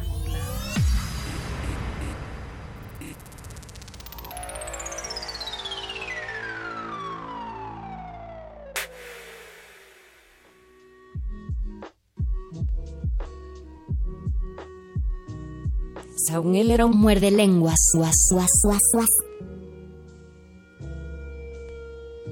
Esto es el muerde lenguas de las coincidencias. Queremos saber cuáles son los, los eventos más extraños que han vivido, por qué creen que son coincidencias o cuál es eh, la necesidad, si es que existe, de darle una explicación a eso. ¿O les gusta quedarse en el enigma nada más? O les gusta explicarlo. Hay muchísimas coincidencias, unas están registradas, por ejemplo, el doble de Nicolas Cage es una de las coincidencias que Ah, más eso es me agradan. fascinante. Es fascinante. Hay una También, ta- también hay uno de Keanu Reeves, uno de Black Jack, digo de Jack Black. Black. La, la de un- hay un futbolista europeo que tiene, bueno, nació en el 89 y se parece muchísimo al, al dueño, algún, algún dueño automovilístico, no sé si el de la Ford o algún personaje importante que murió en el 89 en el mismo día que nació este futbolista y son igualitos, son igualitos. O la coincidencia entre Abraham Lincoln y John F. Kennedy, que tenían más o menos, no me acuerdo cuál era. eh, Según, según... Creo que era la edad. No, según yo, es que a Lincoln lo mataron en el Teatro Kennedy y a Kennedy lo mataron en un auto Lincoln. Ah, ¿sí? Sí. Vaya, pero, no, vaya. pero no sé si el teatro se llamaba Teatro Kennedy, es, es lo, que, es lo que estoy dudando, entonces. Así como esas hay, hay muchísimas y pues yo no sé. Yo no, a mí, yo No lo que sabes soy, de cierto, lo supones. Yo que soy supersticioso, me gusta creer en las coincidencias. A mí me gusta realizar un ejercicio con los poemas que me parece que a veces embona muy bien y a veces no embona y que ya lo hemos hecho aquí el mago Conde y yo. Y es que yo leo un verso y tú, Conde, lees otro de la parte final del libro que tienes en tu mano. De la parte final. Porque eh, está en endecasílabos. Y el poema que yo voy a leer también está en líneas de 11 sílabas Ay, cada pe- línea. Pero es, es un poema muy largo, Ujú. ¿escojo el que sea o...? Haga una parte, una parte del poema y yo escojo una parte también del poema y vemos y vemos qué pasa. Entonces, vemos ¿dónde- si se vuelve un poema largo, congruente o si de plano cada quien está leyendo una parte. Donde sea lo leo, entonces. Un verso y un verso. Un verso y un verso. Si Hecho. quieres, Ya. tú empieza. Sigo mi desvarío. Cuartos, calles. Los ponientes y las generaciones. Camino a tientas por los corredores. Los días y ninguno fue el primero. Del tiempo y subo y bajo sus peldaños. La frescura del agua en la garganta. Y sus paredes palpo y no me muevo. De Adán, el ordenado paraíso. Vuelvo a donde empecé, busco tu rostro. El ojo descifrando la tiniebla. Camino por las calles de mí mismo. El amor de los lobos en el alba. Bajo un sol sin edad. Y tú a mi lado. La palabra, el exámetro, el espejo. Caminas como un árbol, como un río. La torre de Babel y la soberbia. Caminas y me hablas como un río. La luna que miraban los caldeos. Creces como una espiga entre mis manos. Las arenas innúmeras del Ganges. Lates como una ardilla entre mis manos. Chuan Tzu y la mariposa que lo sueña. Vuelas como mil pájaros. Tu risa. Las manzanas de oro de las islas. Me ha cubierto de espumas. Tu cabeza. Los pasos del errante laberinto. Es un astro pequeño entre mis manos. El infinito lienzo de Penélope. Eh, es- nada más por saber esto cuánto va a acabar. Seguimos. Eh, ya casi. Ah, bueno, ok, ok. El mundo reverdece si sonríes. El tiempo circular de los estoicos. Comiendo una naranja. La moneda en la boca del que ha muerto. El mundo cambia. El peso de la espada en la balanza. Si dos vertiginosos y enlazados Cada gota de agua en la clepsidra. caen sobre la hierba, el cielo baja, Las águilas, los fastos, las legiones. los árboles ascienden, el espacio. César en la mañana de Farsalia. Solo es luz y silencio, solo espacio, La sombra de las cruces en la tierra. Abierto para el águila del ojo. El ajedrez y el álgebra del persa. Pasa la blanca tribu de las nubes. Los rastros de las largas migraciones. Rompe amarras el cuerpo, zarpa el alma. La conquista de reinos por la espada. Perdemos nuestros nombres y flotamos La brújula incesante, el mar abierto. a la deriva entre el azul y el verde. El eco del reloj en la memoria. Tiempo total donde no pasa nada, El rey ajusticiado por el hacha. sino su propio transcurrir di- dichoso. El polvo incalculable que fue ejércitos. No pasa nada, callas, parpadeas, La voz del ruiseñor en Dinamarca. silencio. Cruzó un ángel este instante, La escrupulosa línea del calígrafo. grande como la vida de cien soles. El rostro del suicida en el espejo. No pasa nada, solo un parpadeo, El naipe del taur. El oro ávido. y el festín, el destierro, el primer crimen, Las formas de la nube en el desierto. la quijada del asno, el ruido opaco, Cada arabesco del caleidoscopio. y la mirada incrédula del muerto Cada remordimiento y cada lágrima. al caer en el llano ceniciento. Se precisaron todas esas cosas Agamenón y su mugido inmenso, para que nuestras manos se encontraran.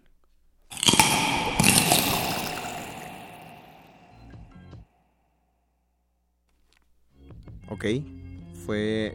A mí me gustó mucho el final porque el- parece que coincidían Sí, hacia, los hacia el final... endecasílabos. Yo leí Hacia el final yo hubo una serie de numeraciones que, que cuadraron de el, ambos. el poema de Borges se llama Las causas y da una serie de eventos a lo largo de la historia desde el Génesis hasta ese momento y dice que todas esas cosas se precisaron para que él se encontrara con alguien y el fragmento de Octavio Paz De es Piedra un, de Sol. es un poema genial de Octavio Paz que se llama Piedra de Sol y también son en decasílabos entonces queda bien. Incluso yo pensé te había prestado Piedra de Sol o te sugerí que leyeras Piedra de Sol porque hay un momento donde también hace enumeraciones caóticas como las que le gustaban a Borges. Entonces dije, a lo mejor Pues ahí- si tú lees y en donde leíste también había enumeraciones Hubo, hubo caóticas. como cuatro o cinco versos con enumeración, pero... Y hubo ah, versos que se complementaban muy Sí. bien de lo que tú decías y de lo que yo decía. Pero siento que en poesía es más fácil hacerlo encajar. Este ejercicio, por ejemplo, con narrativa ya sería más muy difícil. distinto. y también estaría padre. O con teatro, mezclar eh, diálogos entre dos personajes. Aunque a veces, aunque a veces distintas. sí ocurre, por ejemplo, hay un capítulo de Rayuela donde me parece que Oliveria está leyendo algo y además está pensando en otra cosa, está leyendo a Benito Pérez Galdós. Entonces una línea es de Benito Pérez Galdós y otra línea es el monólogo, el soliloquio del personaje. Ah, pero eso es hecho con dolo. Ajá. ¿Cómo? Eso es hecho a, ah, este, ya, a propósito. sí.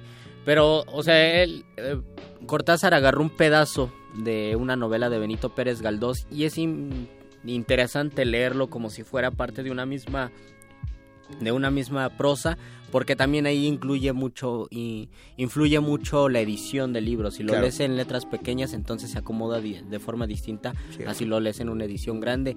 Pero queda queda bastante bien y de repente sí hay unas revelaciones muy extrañas. Estamos escuchando, o más bien ustedes están escuchando, nosotros no, están escuchando el Muerde Lenguas, Literatura Galletas y hablamos de coincidencias mientras vemos en la televisión como un hombre atropella a una mujer en el Estado de México. Por favor, alguien atienda eso. eso no es una coincidencia No, eso es algo espantoso, pero qué bueno que quedó registrado en Yo- cámara para ver si alguien hace algo. Perdón, Luis. Sí, sí, sí. Eh, ahorita que estabas diciendo eso de que había gente que tenía, que le pasaba muy seguido y tenía el poder de... de convocar a otra persona Yo te iba, el primer comentario es, es bastante aguafiestas porque iba a decir, ¿a ti te consta que pasa eso? Porque ahí yo he conocido gente que dice, ay, justo estaba pensando en ti y es obviamente que no estaban pensando en mí. Gracias. Pero no, no, no, pero el segundo va muy de acuerdo a lo que dices, por eso dije de acuerdo y tiene todo que ver con literatura. ¿Tú has leído Demian de Hermann Hesse? Sí.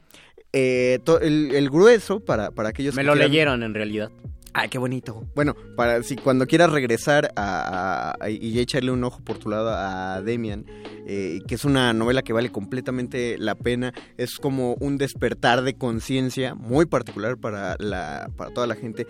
Habla, el, el punto central de, de esta novela es que el- eh, este personaje, eh, Demian, de pronto tiene episodios en los que se queda como congelado viendo a la nada. Recuerdo que, que describen que mientras él se queda así en ese estado casi de meditación, hay una, una mosca, le pasa incluso por el ojo y él no se inmuta porque, porque está pensando muy seriamente en algo que no dicen que es. Y es que la, el, el punto central de la filosofía de este, de este muchacho Demian es que los básicamente los deseos se cumplen. Cuando tú pides algo con mucha fuerza, sí merezco abundancia sí merezco exactamente. abundancia. No, no solo se trata, e- es que no se trata solo de pedir un deseo y alguna fuerza cósmica te lo va a cumplir, sino que cuando tú te convences de que quieres algo muy fuerte al grado de un deseo, pones toda, toda tu energía mental y física y si quieres espiritual en que ese algo se cumpla y entonces ese algo va a ocurrir. Entonces, por ejemplo, hay gente que convoca a, a- a gente, ¿no? Dices tú, yo, yo como extraño a tal persona, quisiera verlo. Y, y a lo que iba es que habría que ver las, las cuestiones a la distancia. Porque claro que dicen extrañan a alguien, pero ¿qué hay de esas pequeñas acciones que, que damos por hecho y que no nos imaginamos que estamos cumpliendo en función de, de hacer realidad ese pequeño ¿Cómo? deseo? Por ejemplo, si tú piensas quizá me voy a encontrar a este maestro, sí es una coincidencia, es una casualidad, pero también lo encontraste en Copilco, es decir, una de las dos estaciones de metro a la que cualquier universitario se acerca es- para ir a... era a- probable encontrármelo en Copilco, Exactamente. eso es verdad. Era, era, era altamente probable. Entonces, eh, eh, ahí esa, a esa clase de decisiones me refiero. Un día dices, no, no me voy a ir por Copilco, voy a llegar por universidad, me voy a ir más temprano, voy a tomar el Pumabús, voy a tomar esta tal ruta de Pumabús y no sabes por qué lo estás haciendo, pero en tu mente hay un montón de cosas que sí se están manejando a manera de, de inconsciente. Eh, te vas a- eh, de pronto te acuerdas de tu ex y nada más estás pensando en, en la ex o, o la soñaste y entonces no te das cuenta de qué ruta estás tomando y de pronto estás en el mismo camión que tú sabes, muy en el fondo de ti sabes que ella también va a tomar y entonces vuelves mucho más probable que te la encuentres. Y quizá eh, lo que te dijeron es muy cierto, porque si la otra persona también está pensando lo mismo, también en sus acciones se van a aumentar las probabilidades de encontrarse contigo. Y ya en el esfuerzo conjunto hecho de dos personas, pues libera, libera algo. Sí, a mí me parece que es así y sobre todo que a veces no le hacemos caso. Bueno, yo no le hice caso a mi intuición. Yo sabía que era probable que me lo podía encontrar por esa zona porque dije, bueno, voy a estar muy cerca de la facultad, tal vez debería pasar a la facultad y verlo. O a lo mejor me lo encuentro por ahí. Y, y yo quería llevar esos papeles para que los firmara porque justo estaba en la facultad, porque si no ni siquiera lo hubiera pensado, ¿no? Diría, pues no, aquí no me lo voy a encontrar. Es, pero lo cierto es que esto pasa y que son de los eventos más extraños. Yo recuerdo que uno en radioambulante.com, una de las historias que más me gustaron era la de un escritor argentino, me parece que se dedicaba a escribir versos Y su hermana lo googleó y encontró que tenía un blog. No, él, era novelista. Tenía un blog y en su blog estaba su fotografía y subía poemas. Y dijo, ah, mira, mi hermano tiene un blog, ¿por qué no me había dicho? Y además escribe también poemas. Y luego investigó más y se dio cuenta que todo eso era de Colombia. Se dio cuenta Ah. que el hermano en realidad no era él, sino era una persona que se llamaba igual que él y que también era escritor. Y no era de la misma edad, era como un año o meses mayor que el otro. Y era de Colombia y también se dedicaba a escribir. Entonces le pareció tan curioso que le dijo a su hermano, su hermano se puso en contacto con este chavo de Colombia y se volvieron, se volvieron muy muy buenos amigos. Eh, Platicaron, Descubrieron que eran la misma persona. descubrieron que, la- que era la misma persona pero en versión colombiano. Se volvieron muy buenos amigos, decidieron escribir un libro juntos, platicando, eh, descubrieron que él anduvo con una chava con la que él también anduvo, bueno, con la que se coqueteaba en un momento, descubrieron una conexión muy rara, luego se hicieron una prueba de ADN y resultó que no tenían ningún parentesco porque el apellido era raro, no tenían ningún parentesco, pero les gustó tanto la coincidencia que la ocuparon para promocionar ambos sus obras y a mí me parece genial. Ah. Esas coincidencias a mí me gustan mucho y creo que pues le dan un sentido, un sentido a la vida. Ahora, una, una nota para ti y para todos los muerdescuchas. El maestro Martínez Monroy, quien ha estado varias veces en la cabina. Lo hubiéramos traído para que nos hablara de las coincidencias. Eh, Seguro tiene- él tiene mucho que decir. No, de tiene muchísimo que decir. Eh, básicamente es lo que te acabo de contar con lo de Demian. Él no lo cuenta con el agregado de- del Demian de Hess, pero fue muy curioso que cuando yo, yo lo escucho de él, yo aprendo esto de estas mini acciones que hacemos para que se cumplan los deseos. Me hizo completa, eh, lo noté que fue justo una casualidad que, que ambas, ambas teorías fueran completamente iguales. Eh, y pero él, él tiene un- una frase que, que de hecho sí hay que tomar mucho en cuenta, que hay que tener cuidado con lo que uno desea, porque los deseos sí se cumplen, pero no sabemos de qué modo se van a cumplir los Por deseos. ejemplo, ¿hay algún ejemplo? Eh, puedo contar una historia personal porque es- es muy graciosa, es muy simpática. ¿no? Eh, Tengan, ajá, paréntesis, tengan cuidado a- eh, si les gusta a alguien y dicen, ah, cómo quisiera estar con esa persona porque sí se cumple. Exactamente. Y a veces te va muy mal, Es- entonces pero no, el deseo se cumplió, o sea, tú no pediste otra cosa, tú no pediste que seamos felices para siempre. Sí, por ejemplo. No, pero, pero pides eso en particular. Por, eh, eh, ni, siquiera me, ni siquiera me convencí de contar esta historia. A ver, échala, cuéntala. Mira, es, es así. eh, termino con una novia eh, en, en la facultad. Esa novia eh, acaba, pues acabamos medio mal, medio peleados, la, la neta muy peleados. Y eh, yo lo único que deseo, al, al poco tiempo después, eh, empiezo a andar con otra chica. Pero yo seguía molesto con esa novia, entonces lo único que yo pensaba es, ojalá me viera con ella porque con ella estoy muy contento y soy muy feliz y ojalá me Ah, viera. qué cruel- ojalá me qué viera. crueldad. Sí, sí, sí, o sea, la verdad, eh, muy, muy manchado de mi parte, por eso, por eso la- el, el destino sabe pagarte esas El cosas, ¿eh? es el karma sabe pagarte esas cosas. Entonces yo pensaba, ojalá me viera, ojalá me viera, ojalá me viera, ojalá me viera. Y entonces un día, pues ahí, ahí mis papás me prestaban el coche y eran las fechas cuando uno podía meterse al al estacionamiento de filosofía y letras y no teníamos problema. Entonces, pasar un ratito en, en el coche con tu pareja era algo factible todavía en esos días. Y estábamos ahí y de pronto eh, veo, la veo pasar y digo, ah, mira, que es, es justo lo que yo pensaba, ¿no? Porque, porque ya va a ver, entonces que estoy feliz con esta otra chica y bla, bla, bla. Al poco tiempo salimos los dos del coche y cuando me doy cuenta es que esta chica, mi exnovia, también había llevado coche, se había estacionado justo al lado de mí. Yo no sabía que ella tenía Oh. coche y estaba estacionada justo al lado de mí con su nuevo novio. Oh, también adentro del coche. Entonces mi deseo se cumple. Efectivamente, ella me vio, pero yo no sabía de qué manera se iba a cumplir. Entonces se cumplió. Siento modo- la risa del doctor Arqueles. Siento, eh, deberíamos, deberíamos i- a ver si esa risa llama al doctor Arqueles, porque es la clase de cosas que hacen reír a Dios y por lo tanto al doctor Arqueles. Sí, porque, porque se cumplió y ocurrió y todo, y todo ese azar motivado me llevó a ese punto. Es decir, lo, lo, quise tanto, lo pensé tanto que se cumplió, pero hay que tener cuidado, porque se cumple, pero no, tú no manejas el modo en el que se cumple. Entramos al sector final de este programa con la siempre divina intervención todo sapiente del doctor Arqueles.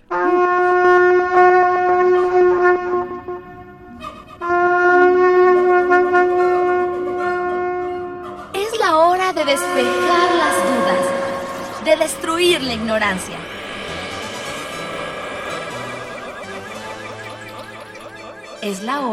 iluminación con el doctor Arqueles.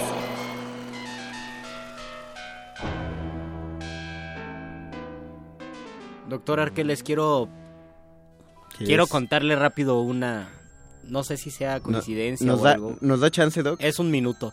Salí salí de de la radio hace tal vez un año y medio o hace un año y dije, me da miedo que me asalten. Tuve un extraño miedo, dije, "Su- suena, huele a asalto aquí. Caminé unas cuantas cuadras y me encontré un chavo que me pidió dinero y me dijo, oye, me acaban de asaltar, ¿no tienes algo que me des? Porque me quitaron todo y ya le di dinero.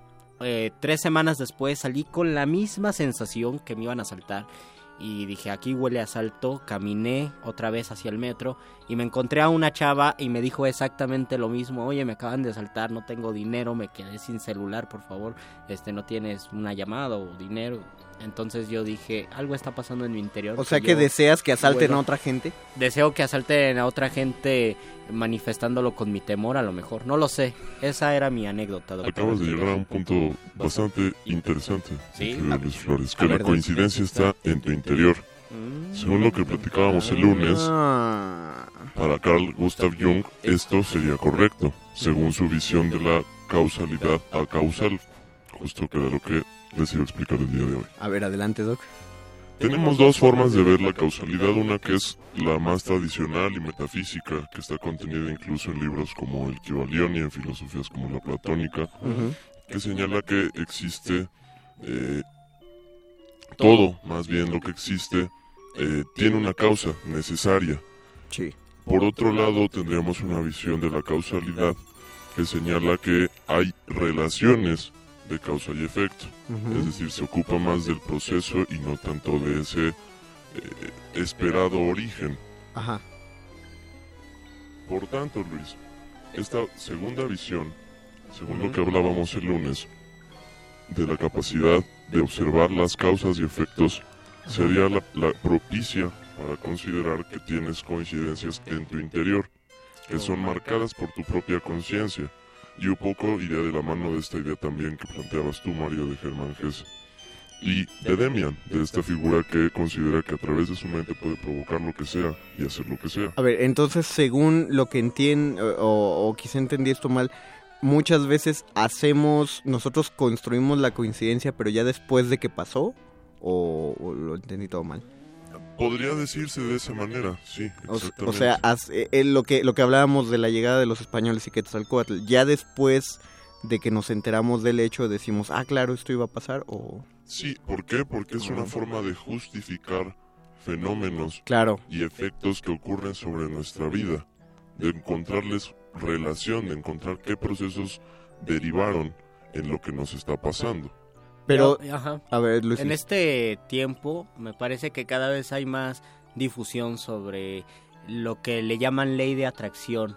Y hay, y hay gente que se lo toma muy en serio, es decir, que se lo toma muy en serio desde criterios tal vez pseudocientíficos y e- e investigan cómo funciona la ley de atracción, cómo es posible manifestar los deseos y cuál es la razón por la que estos deseos se materializan. Muchos dicen que es solamente tener una conexión, no, no basta con mentalizarlo, sino con mentalizarlo y con sentirlo, que es uno también de los principios, por ejemplo, mesoamericanos para hacer llover.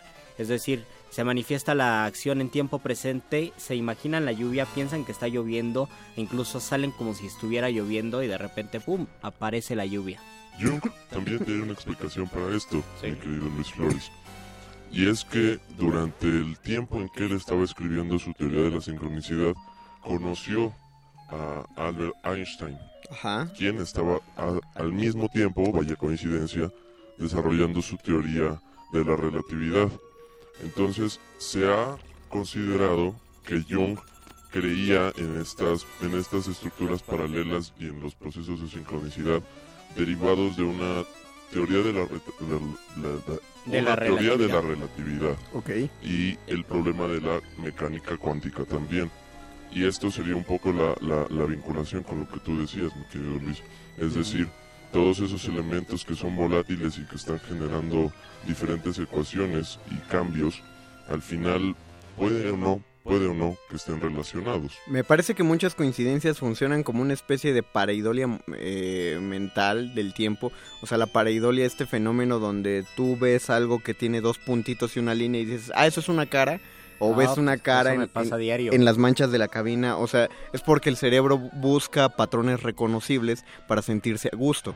¿no? Entonces, cuando ocurren cosas, efectivamente, y como ya lo dijo el doc, que que en apariencia no tienen sentido o que no sabemos por qué ocurren, buscamos que, el- que con la mente encajen. Y ahí un poco es también esa visión un poco ignorante de considerar que la mecánica cuántica aplicada a lo que nuestros pensamientos pueden crear nos puede hacer felices. Exactamente. No necesariamente, también No. podría hacernos infelices. Exactamente. ¿Por qué? Porque es una especie de efecto mariposa en el cual incluso un pensamiento negativo generado de manera inconsciente o de manera bastante efímera puede volverse algo real. Precisamente pensar en una, pare- en una expareja o en una persona que nos es poco grata y que se nos aparece en el camino. O puede ser, por ejemplo, lo que le pasa a la esposa de Duarte. Eh, Escribo, sí merezco abundancia, sí merezco abundancia. Se gasta 8 millones de pesos en un año, pero esa abundancia no es exactamente la abundancia que ella estaba buscando. Es decir, está queriendo, tiene un vacío, una carencia emocional tan, tan grande que piensa que con 8 millones de pesos le basta y pues eso no va a bastar. Es decir, los deseos nunca se van a cumplir porque Yo- es parte de la naturaleza de los Yo creo, deseos. yo creo que es- esa lista tiene como cosa de culpa más bien. Yo creo que los 8 millones llegaron antes de, de que ella escribiera que merecía abundancia. Y o luego sea, merecía más abundancia. Ah, exactamente, o sea, te llegan vez. 8 millones que sabes que vienen de bolsas de quimioterapia que eran de agua. la Universidad Veracruzana. Y entonces eh, te pon- dices, ay, yo no debería tener este dinero. No, no, sí lo merezco, sí lo tengo. Es lo que... Ah, ya es verdad. A mí, a mí me pareció que era más, más de ese Y hay- modo. Y hay un caso que a mí me impresionó mucho, del que acabo de enterarme, que es como de la superstición oriental y son los seres tulpa. Seres que algunos monjes orientales se reúnen para concebir. Ellos conocen muy bien cómo funciona esto, cómo se manifiestan los deseos. Se reúnen y logran pensar entre todos y con la energía que tienen y el poder que tienen de conectarse, logran pensar en un individuo que no existe, le dan forma y ese individuo termina existiendo y va por el mundo. Ajá, como mate- si fuera. materializan el pensamiento. Exactamente. Finalmente es la misma idea que proponen muchos artistas alquimistas. Hay una idea que se genera en el cerebro y que al plasmarse en texto, en pintura o en lo que sea, adquiere vida y queda ahí para siempre. Tal vez no es un fantasma, pero sí está ahí existiendo.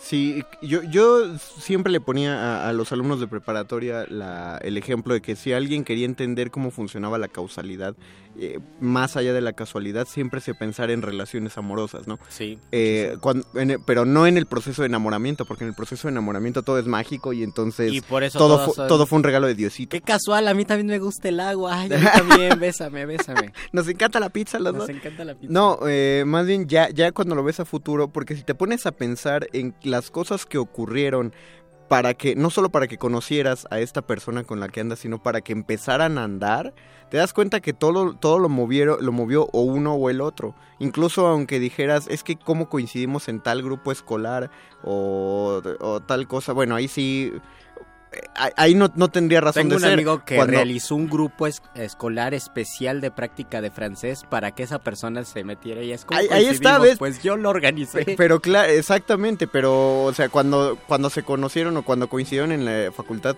no estaban pensando, ay, nos vamos a conocer, no, claro que no. O sea, ahí, ahí eso sí es una casualidad. Ya la relación ya es otra cosa.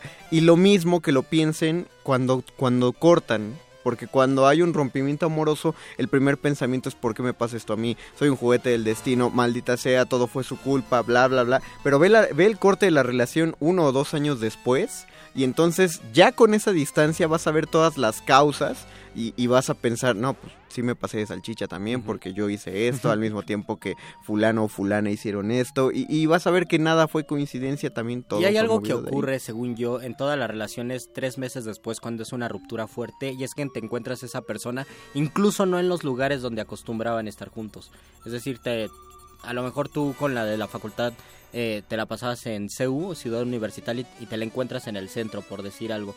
Yo me imagino que esto sí tiene una razón importante y es que si hay un movimiento, hay una actividad, a lo mejor soy esotérico, una actividad energética tan fuerte que por supuesto que se están convocando mutuamente y me parece que es casi forzoso que después de un de una ruptura amorosa te encuentres a esa persona en un periodo de un mes a seis meses. Pues claro, es la misma razón por la que la gente regresa.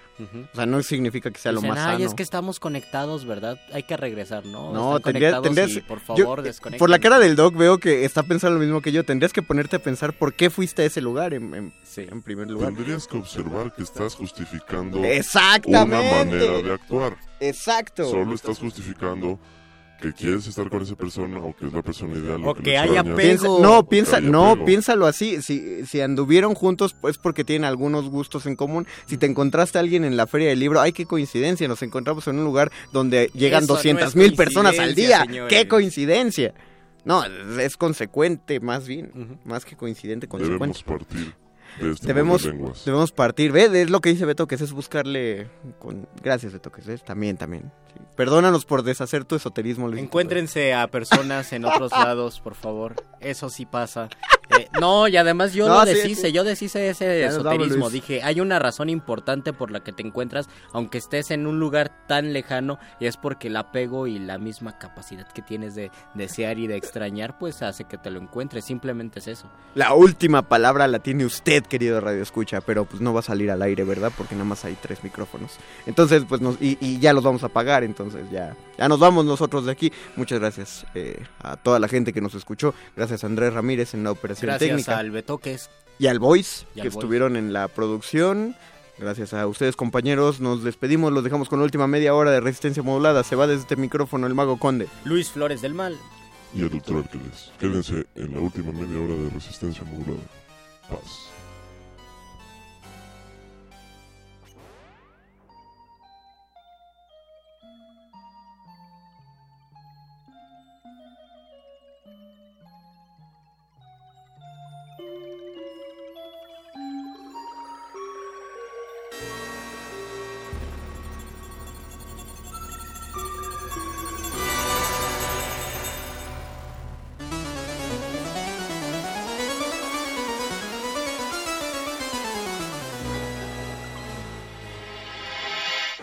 Aquí pasa lo que sea, la gramática y la musa, la interjección más confusa y los chismes de azotea. Somos la múltiple idea, la pista y el detective, la estrofa que no se escribe pero se siente en el hueso. Eso y mucho más que eso en el muerde lenguas vive.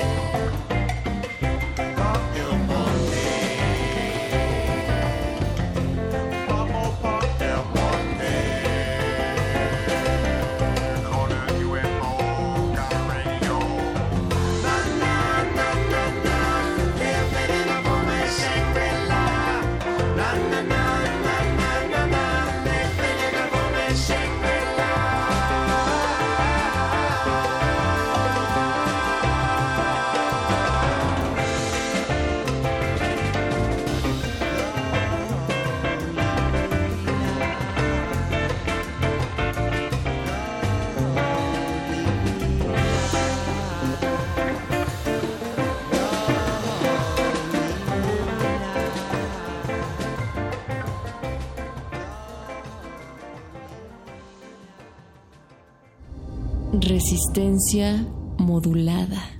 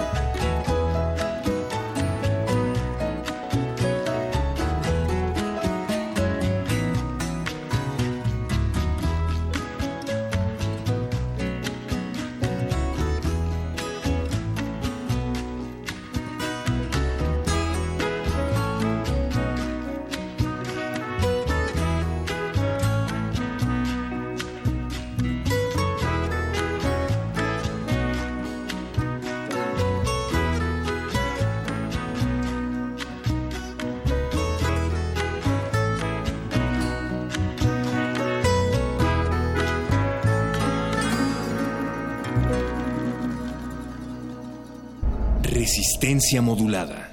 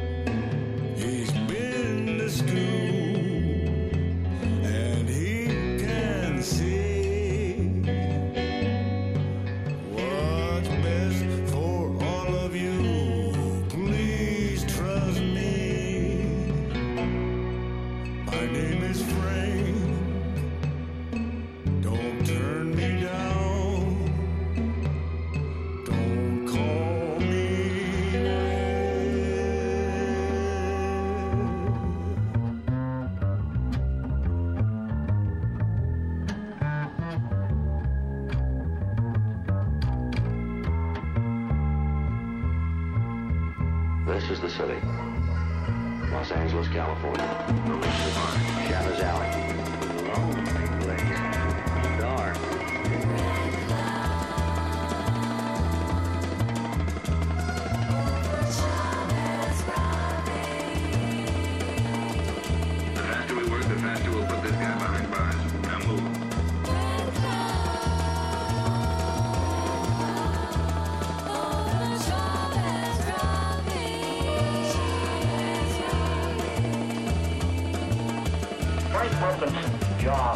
Communist Party consists of one prime duty.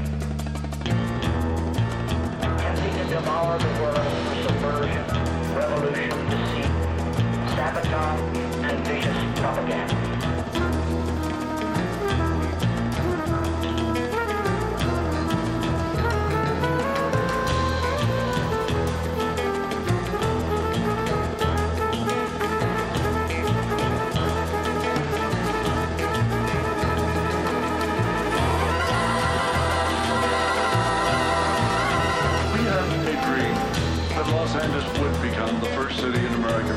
That's enough to send you to San Quentin.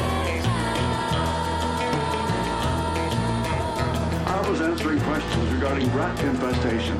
When suddenly the questions were asked me, what organizations, political or otherwise, have you belonged to since 1931? It was a totally improper question. question, I refused to answer. Look, you've been through all this before. Just answer the questions. I refused to answer that question. The city council moved in, the FBI moved in, the chief of police moved in, and the program was essentially scrapped at that point. All right, sit down, mister. You just settle back in that chair. The FBI knew in advance that I was to be killed in this house that night. They were here, they were staked out, waiting for it to happen.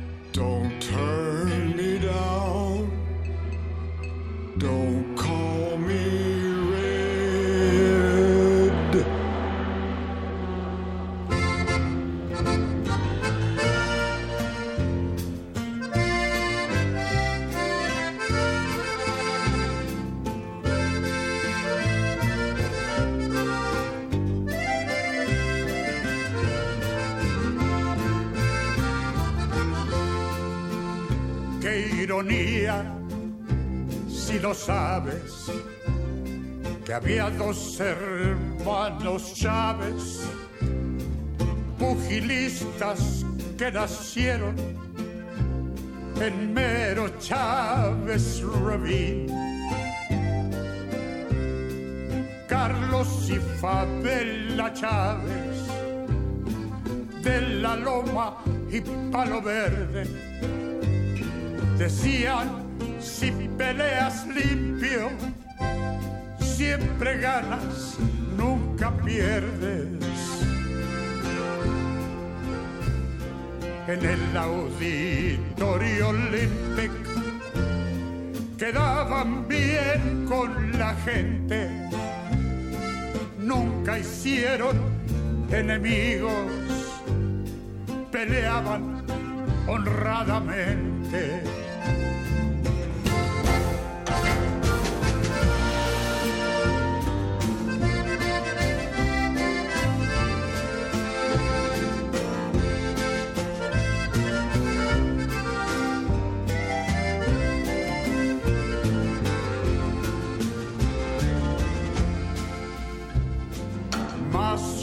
Pudieron ganar el pleito Chávez Ravine.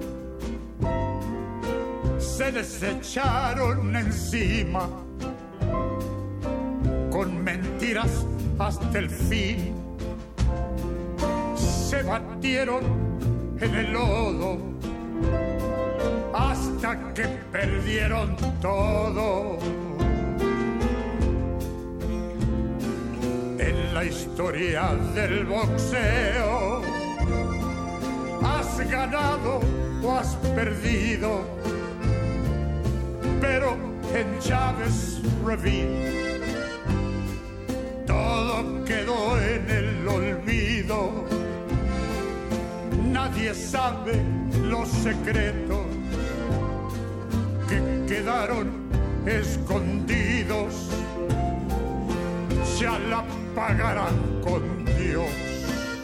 Esa bola de bandidos.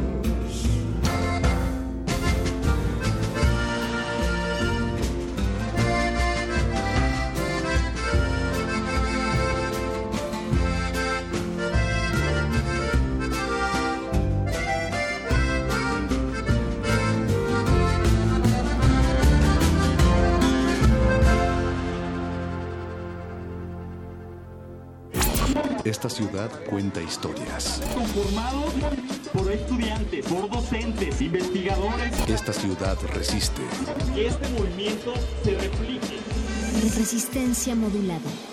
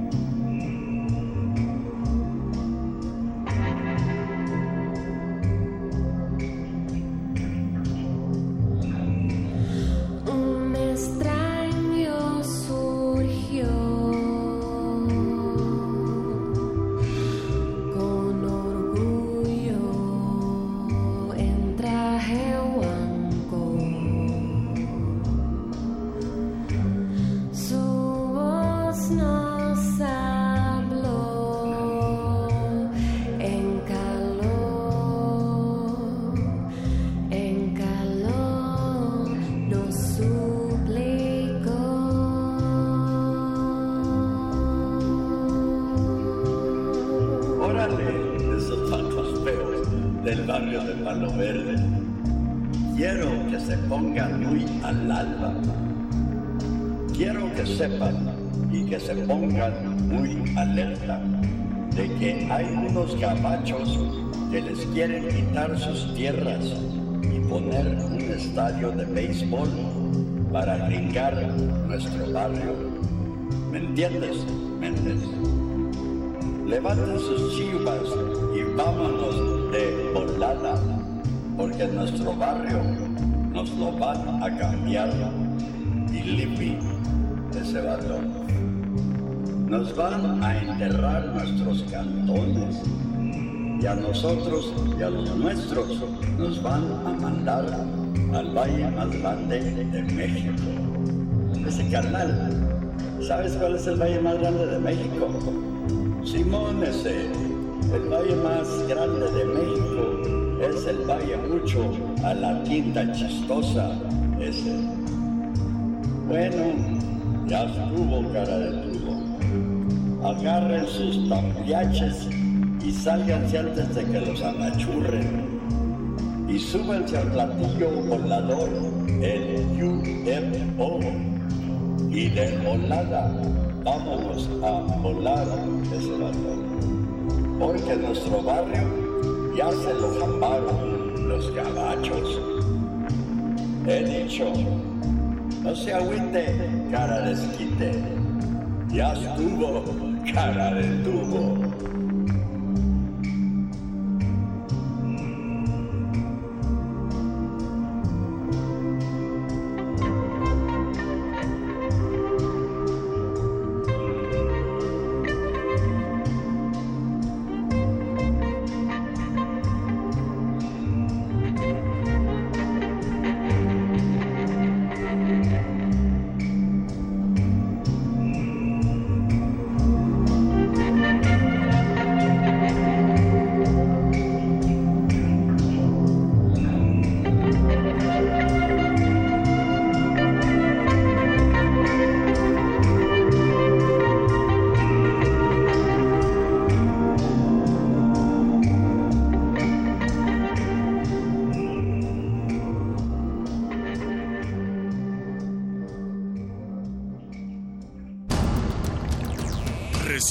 Modulada es una coproducción del Fondo Internacional para la Promoción de la Cultura de la UNESCO y Radio UNAM.